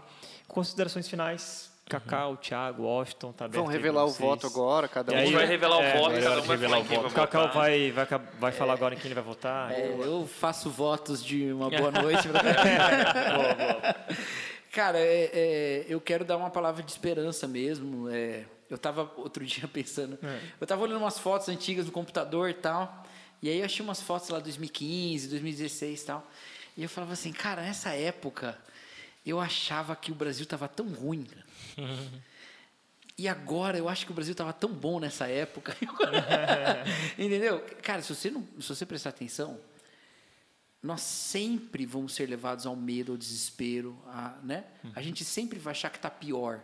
Sempre. Significa que não está pior? Não sei. Mas eu fiquei pensando assim, eu queria não ter gastado esse tempo achando que o Brasil estava ruim, quando me parece que ele estava tão melhor, sei lá, entendeu? Sim. E eu não estou falando nem de condições políticas, eu estou falando é, de perspectivas. As minhas perspectivas eram ruins e, e eu, hoje parece que eu tenho perspectivas de que vai ser ainda pior, parece que eu estou mais no abismo, sabe? Falei, puxa, eu não queria ter perdido esse tempo com esse desespero naquela época. Eu podia deixar para estar desesperado agora, né? Só que aí eu penso, era melhor eu não estar desesperado agora deixar para desesperar daqui cinco anos. Daqui cinco anos eu falei, eu vou desesperar. É porque talvez daqui cinco anos vai olhar para hoje vai dizer, É, nossa, não é exatamente. assim. então." Então, assim, não vamos desesperar. Porque sempre parece que a gente está na iminência da tragédia total. E a gente não está. A gente não está. Então, assim, sossega. Agora, uma vez que sossega, faça política. Mas faça política sem voto. Pode votar, né? Vote. devotar, O- o- a série começa Vote, com, com, com o imperativo vote, né? Então pode votar. Mas se também não quiser votar, não vota. Isso aí não é problema meu. Mas faça política. Que política? A política da polis de Deus, né? Haja no mundo. Então, assim, tem uma frase que eu gosto muito de um teólogo americano chamado Cornel West, que é a justiça é como o amor se demonstra em público. E, e eu acho que é isso. Se a gente se exercitar no amor, aquele amor que vai se tornando perfeito em nós, né? Ele vai expandir para fora. Eu nem estou falando de sermos igrejas engajadas na sociedade, porque eu acho que isso é uma coisa importante, mas igreja que é só engajada na sociedade, não tem alicerce no evangelho, ela uma hora perde a identidade de igreja ou ela né, vai ca- entrar em crises profundas. Partindo de um compromisso profundo com o evangelho, igual você falou, vivendo os compromissos cristãos de, cristãos de verdade, nós vamos chegar num momento que a gente vai frutificar a justiça. E vai frutificar a justiça. Então, é, haja com essa esperança de que o Evangelho continua fazendo essa obra, né? de que o Espírito continua agindo na igreja, porque ele continua. E aí, cara, sendo uma igreja que atua em campos, ela tem vocações diferentes, ela vai ter inclinações diferentes, e a gente vai lidar também com os poderes políticos de uma maneira muito mais saudável. Eu acredito, né? Legal. Show. É um que eu diria para encerrar, eu acho que está muito dentro disso que o Cacau falou. Eu vejo muita gente com esse medo que a gente falou aqui o tempo todo, dizendo assim: ah, muito bonito, talvez o que vocês estão falando aí, mas se a gente não fa- ah, se a gente não fizer algo hoje, amanhã a gente não vai poder mais falar de Jesus, a gente não vai mais poder se reunir como igreja. Então, muita gente realmente carrega esse medo de que vão fechar as igrejas e não poderemos mais viver o cristianismo e acabou. E aí vão dizer: o que, que adiantou esse discursinho isentão aí? Agora. Bom, o que eu diria para essas pessoas é que nós não somos regidos por esse medo, né? E nós temos uma certeza e várias promessas, como por exemplo lá de Mateus 16, onde Jesus diz: as portas do inferno não vão prevalecer contra a igreja, né? Não quer dizer que não tenha momentos que Deus permita que as portas do inferno toquem ou, ou, ou, ou confrontem a igreja, né? Pelo contrário, quando isso acontece, são momentos onde, onde a igreja ressurge, onde a igreja acorda. Né? Então, por exemplo, nós temos a promessa de Romanos 8 que diz que já somos mais do que vencedores, mas o contexto ali é um contexto de morte, é um contexto de perseguição, é um, texto, é, é um contexto. Então, assim, nós temos a vitória já diante da perseguição, nós temos a vitória já diante da morte, nós já somos mais do que vencedores por meio daquele que nos amou. E os períodos onde a igreja foi mais efetiva no seu testemunho foram os períodos de perseguição, foi onde ela cresceu, foi onde ela... a igreja sempre cresceu debaixo de pressão. Né?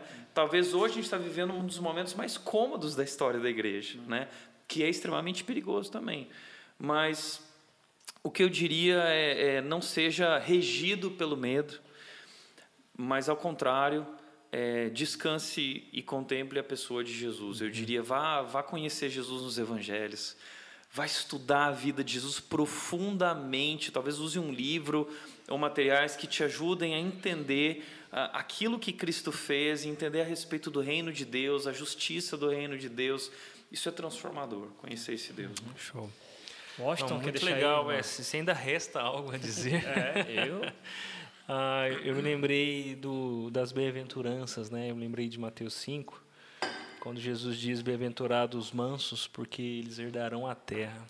Isso me fez pensar nesse momento político, porque, de certa forma, é bem contracultural o que Jesus está dizendo, né?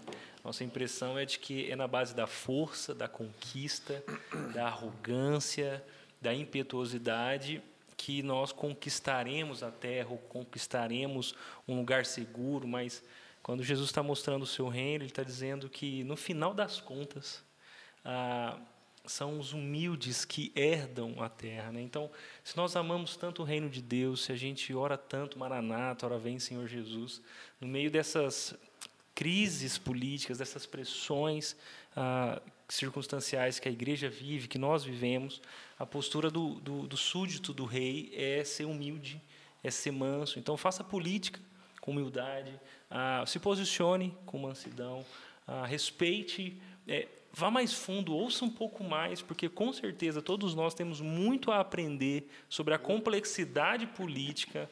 Então, quanto mais eu estudo, mais eu ouço perspectivas diferentes, mais eu reconheço que eu pouco sei, que as minhas opiniões são muito superficiais, que a, que a, a realidade é muito mais complexa do que as minhas posições, os meus jargões.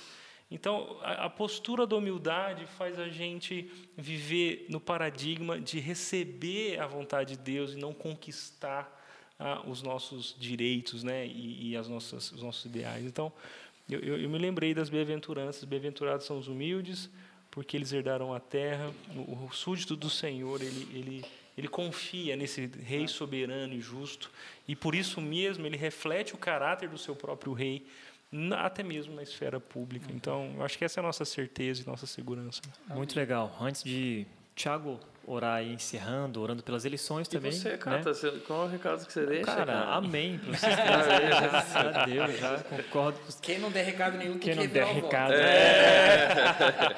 Eu tenho uma, uma Mas a minha- contribuiçãozinha também, Ah. que eu queria deixar um versículo que eu lembrei aqui de Romanos.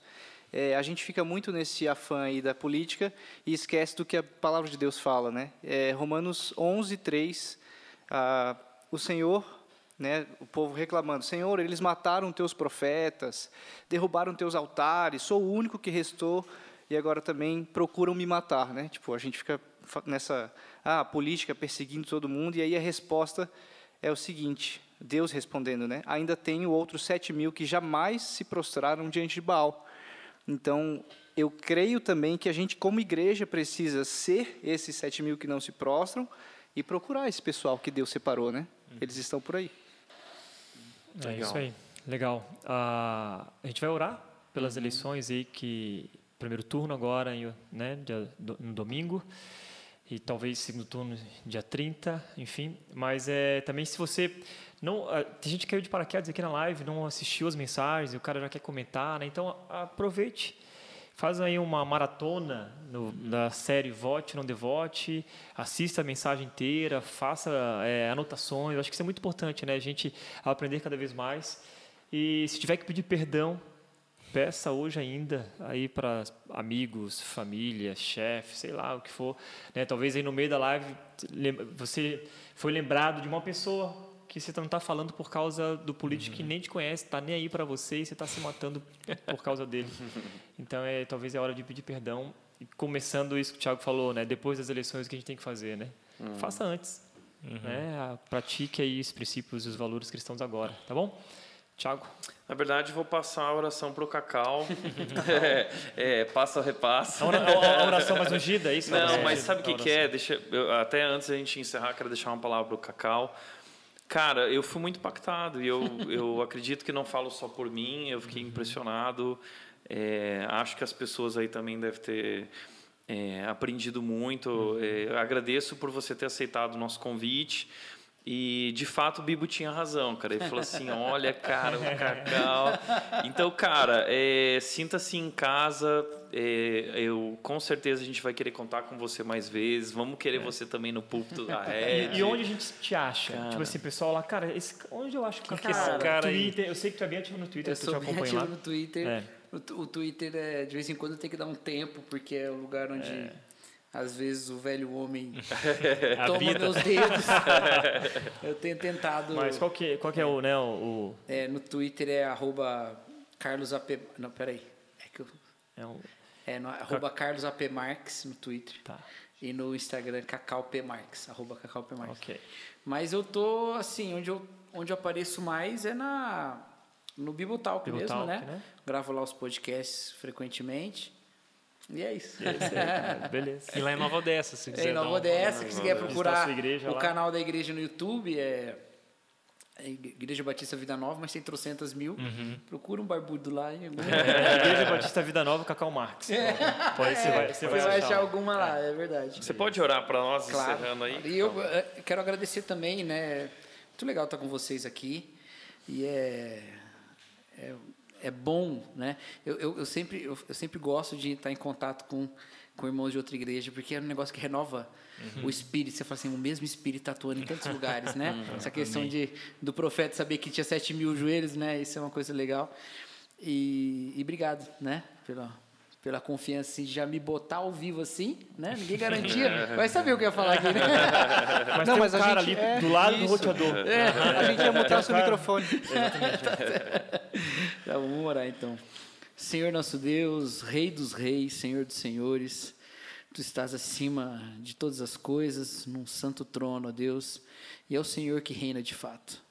Nós agradecemos, ó Pai, porque o Senhor nos dá a oportunidade de, estando na história, Deus, construirmos relações na qual a grandeza do Seu Evangelho, nas quais a grandeza do Seu Evangelho se manifesta, ó Pai. É tão bom, ó Deus, nós juntos, ó Pai, conversando sobre a Sua palavra, percebemos que o mesmo Espírito, ó Deus, que atuava lá no passado, continua atuando hoje. E que esse Espírito, ó Deus, inunde as igrejas nessa semana, especialmente no fim de semana, quando acontecerão essas eleições, e que, renovados espiritualmente, nós caminhemos sempre para a unidade, ó Deus. Abençoa o nosso país, abençoa as eleições, que elas aconteçam de maneira pacífica, acalme os ânimos, ó Deus, dos que estão mais tomados por violências e rivalidades, e que, acima de tudo, ó Pai, nós possamos brilhar a Sua luz, mesmo nos momentos de mais trevas, ó Pai. Essa é a nossa oração em nome de Jesus Cristo. Amém. Amém. Amém. Então, compartilha nas redes sociais, o nosso Red Talks, o nosso papo aqui que tivemos, foi muito legal. Obrigado, viu, Cacau? Volte mais vezes. E eh, segue as nossas redes sociais, arroba Igreja Red, YouTube, Instagram, Twitter. A gente tá no Twitter também lá, mas não causa que nem você. Tá bom? É, eu, eu, eu dei uma, eu dei uma retweetada de vocês lá hoje. É. E, gente, domingo, ceia na rede. Vocês vão poder também se reconciliar com os irmãos. Irmãos, é. É, vai poder talvez dar ceia para alguém que vota no outro partido. Vota e vai na ceia. Votando e reconciliando. É a nova série. É. Votando e reconciliando. Tá bom, gente. Valeu, boa noite pra todos vocês e Valeu, até a próxima. gente. Tchau.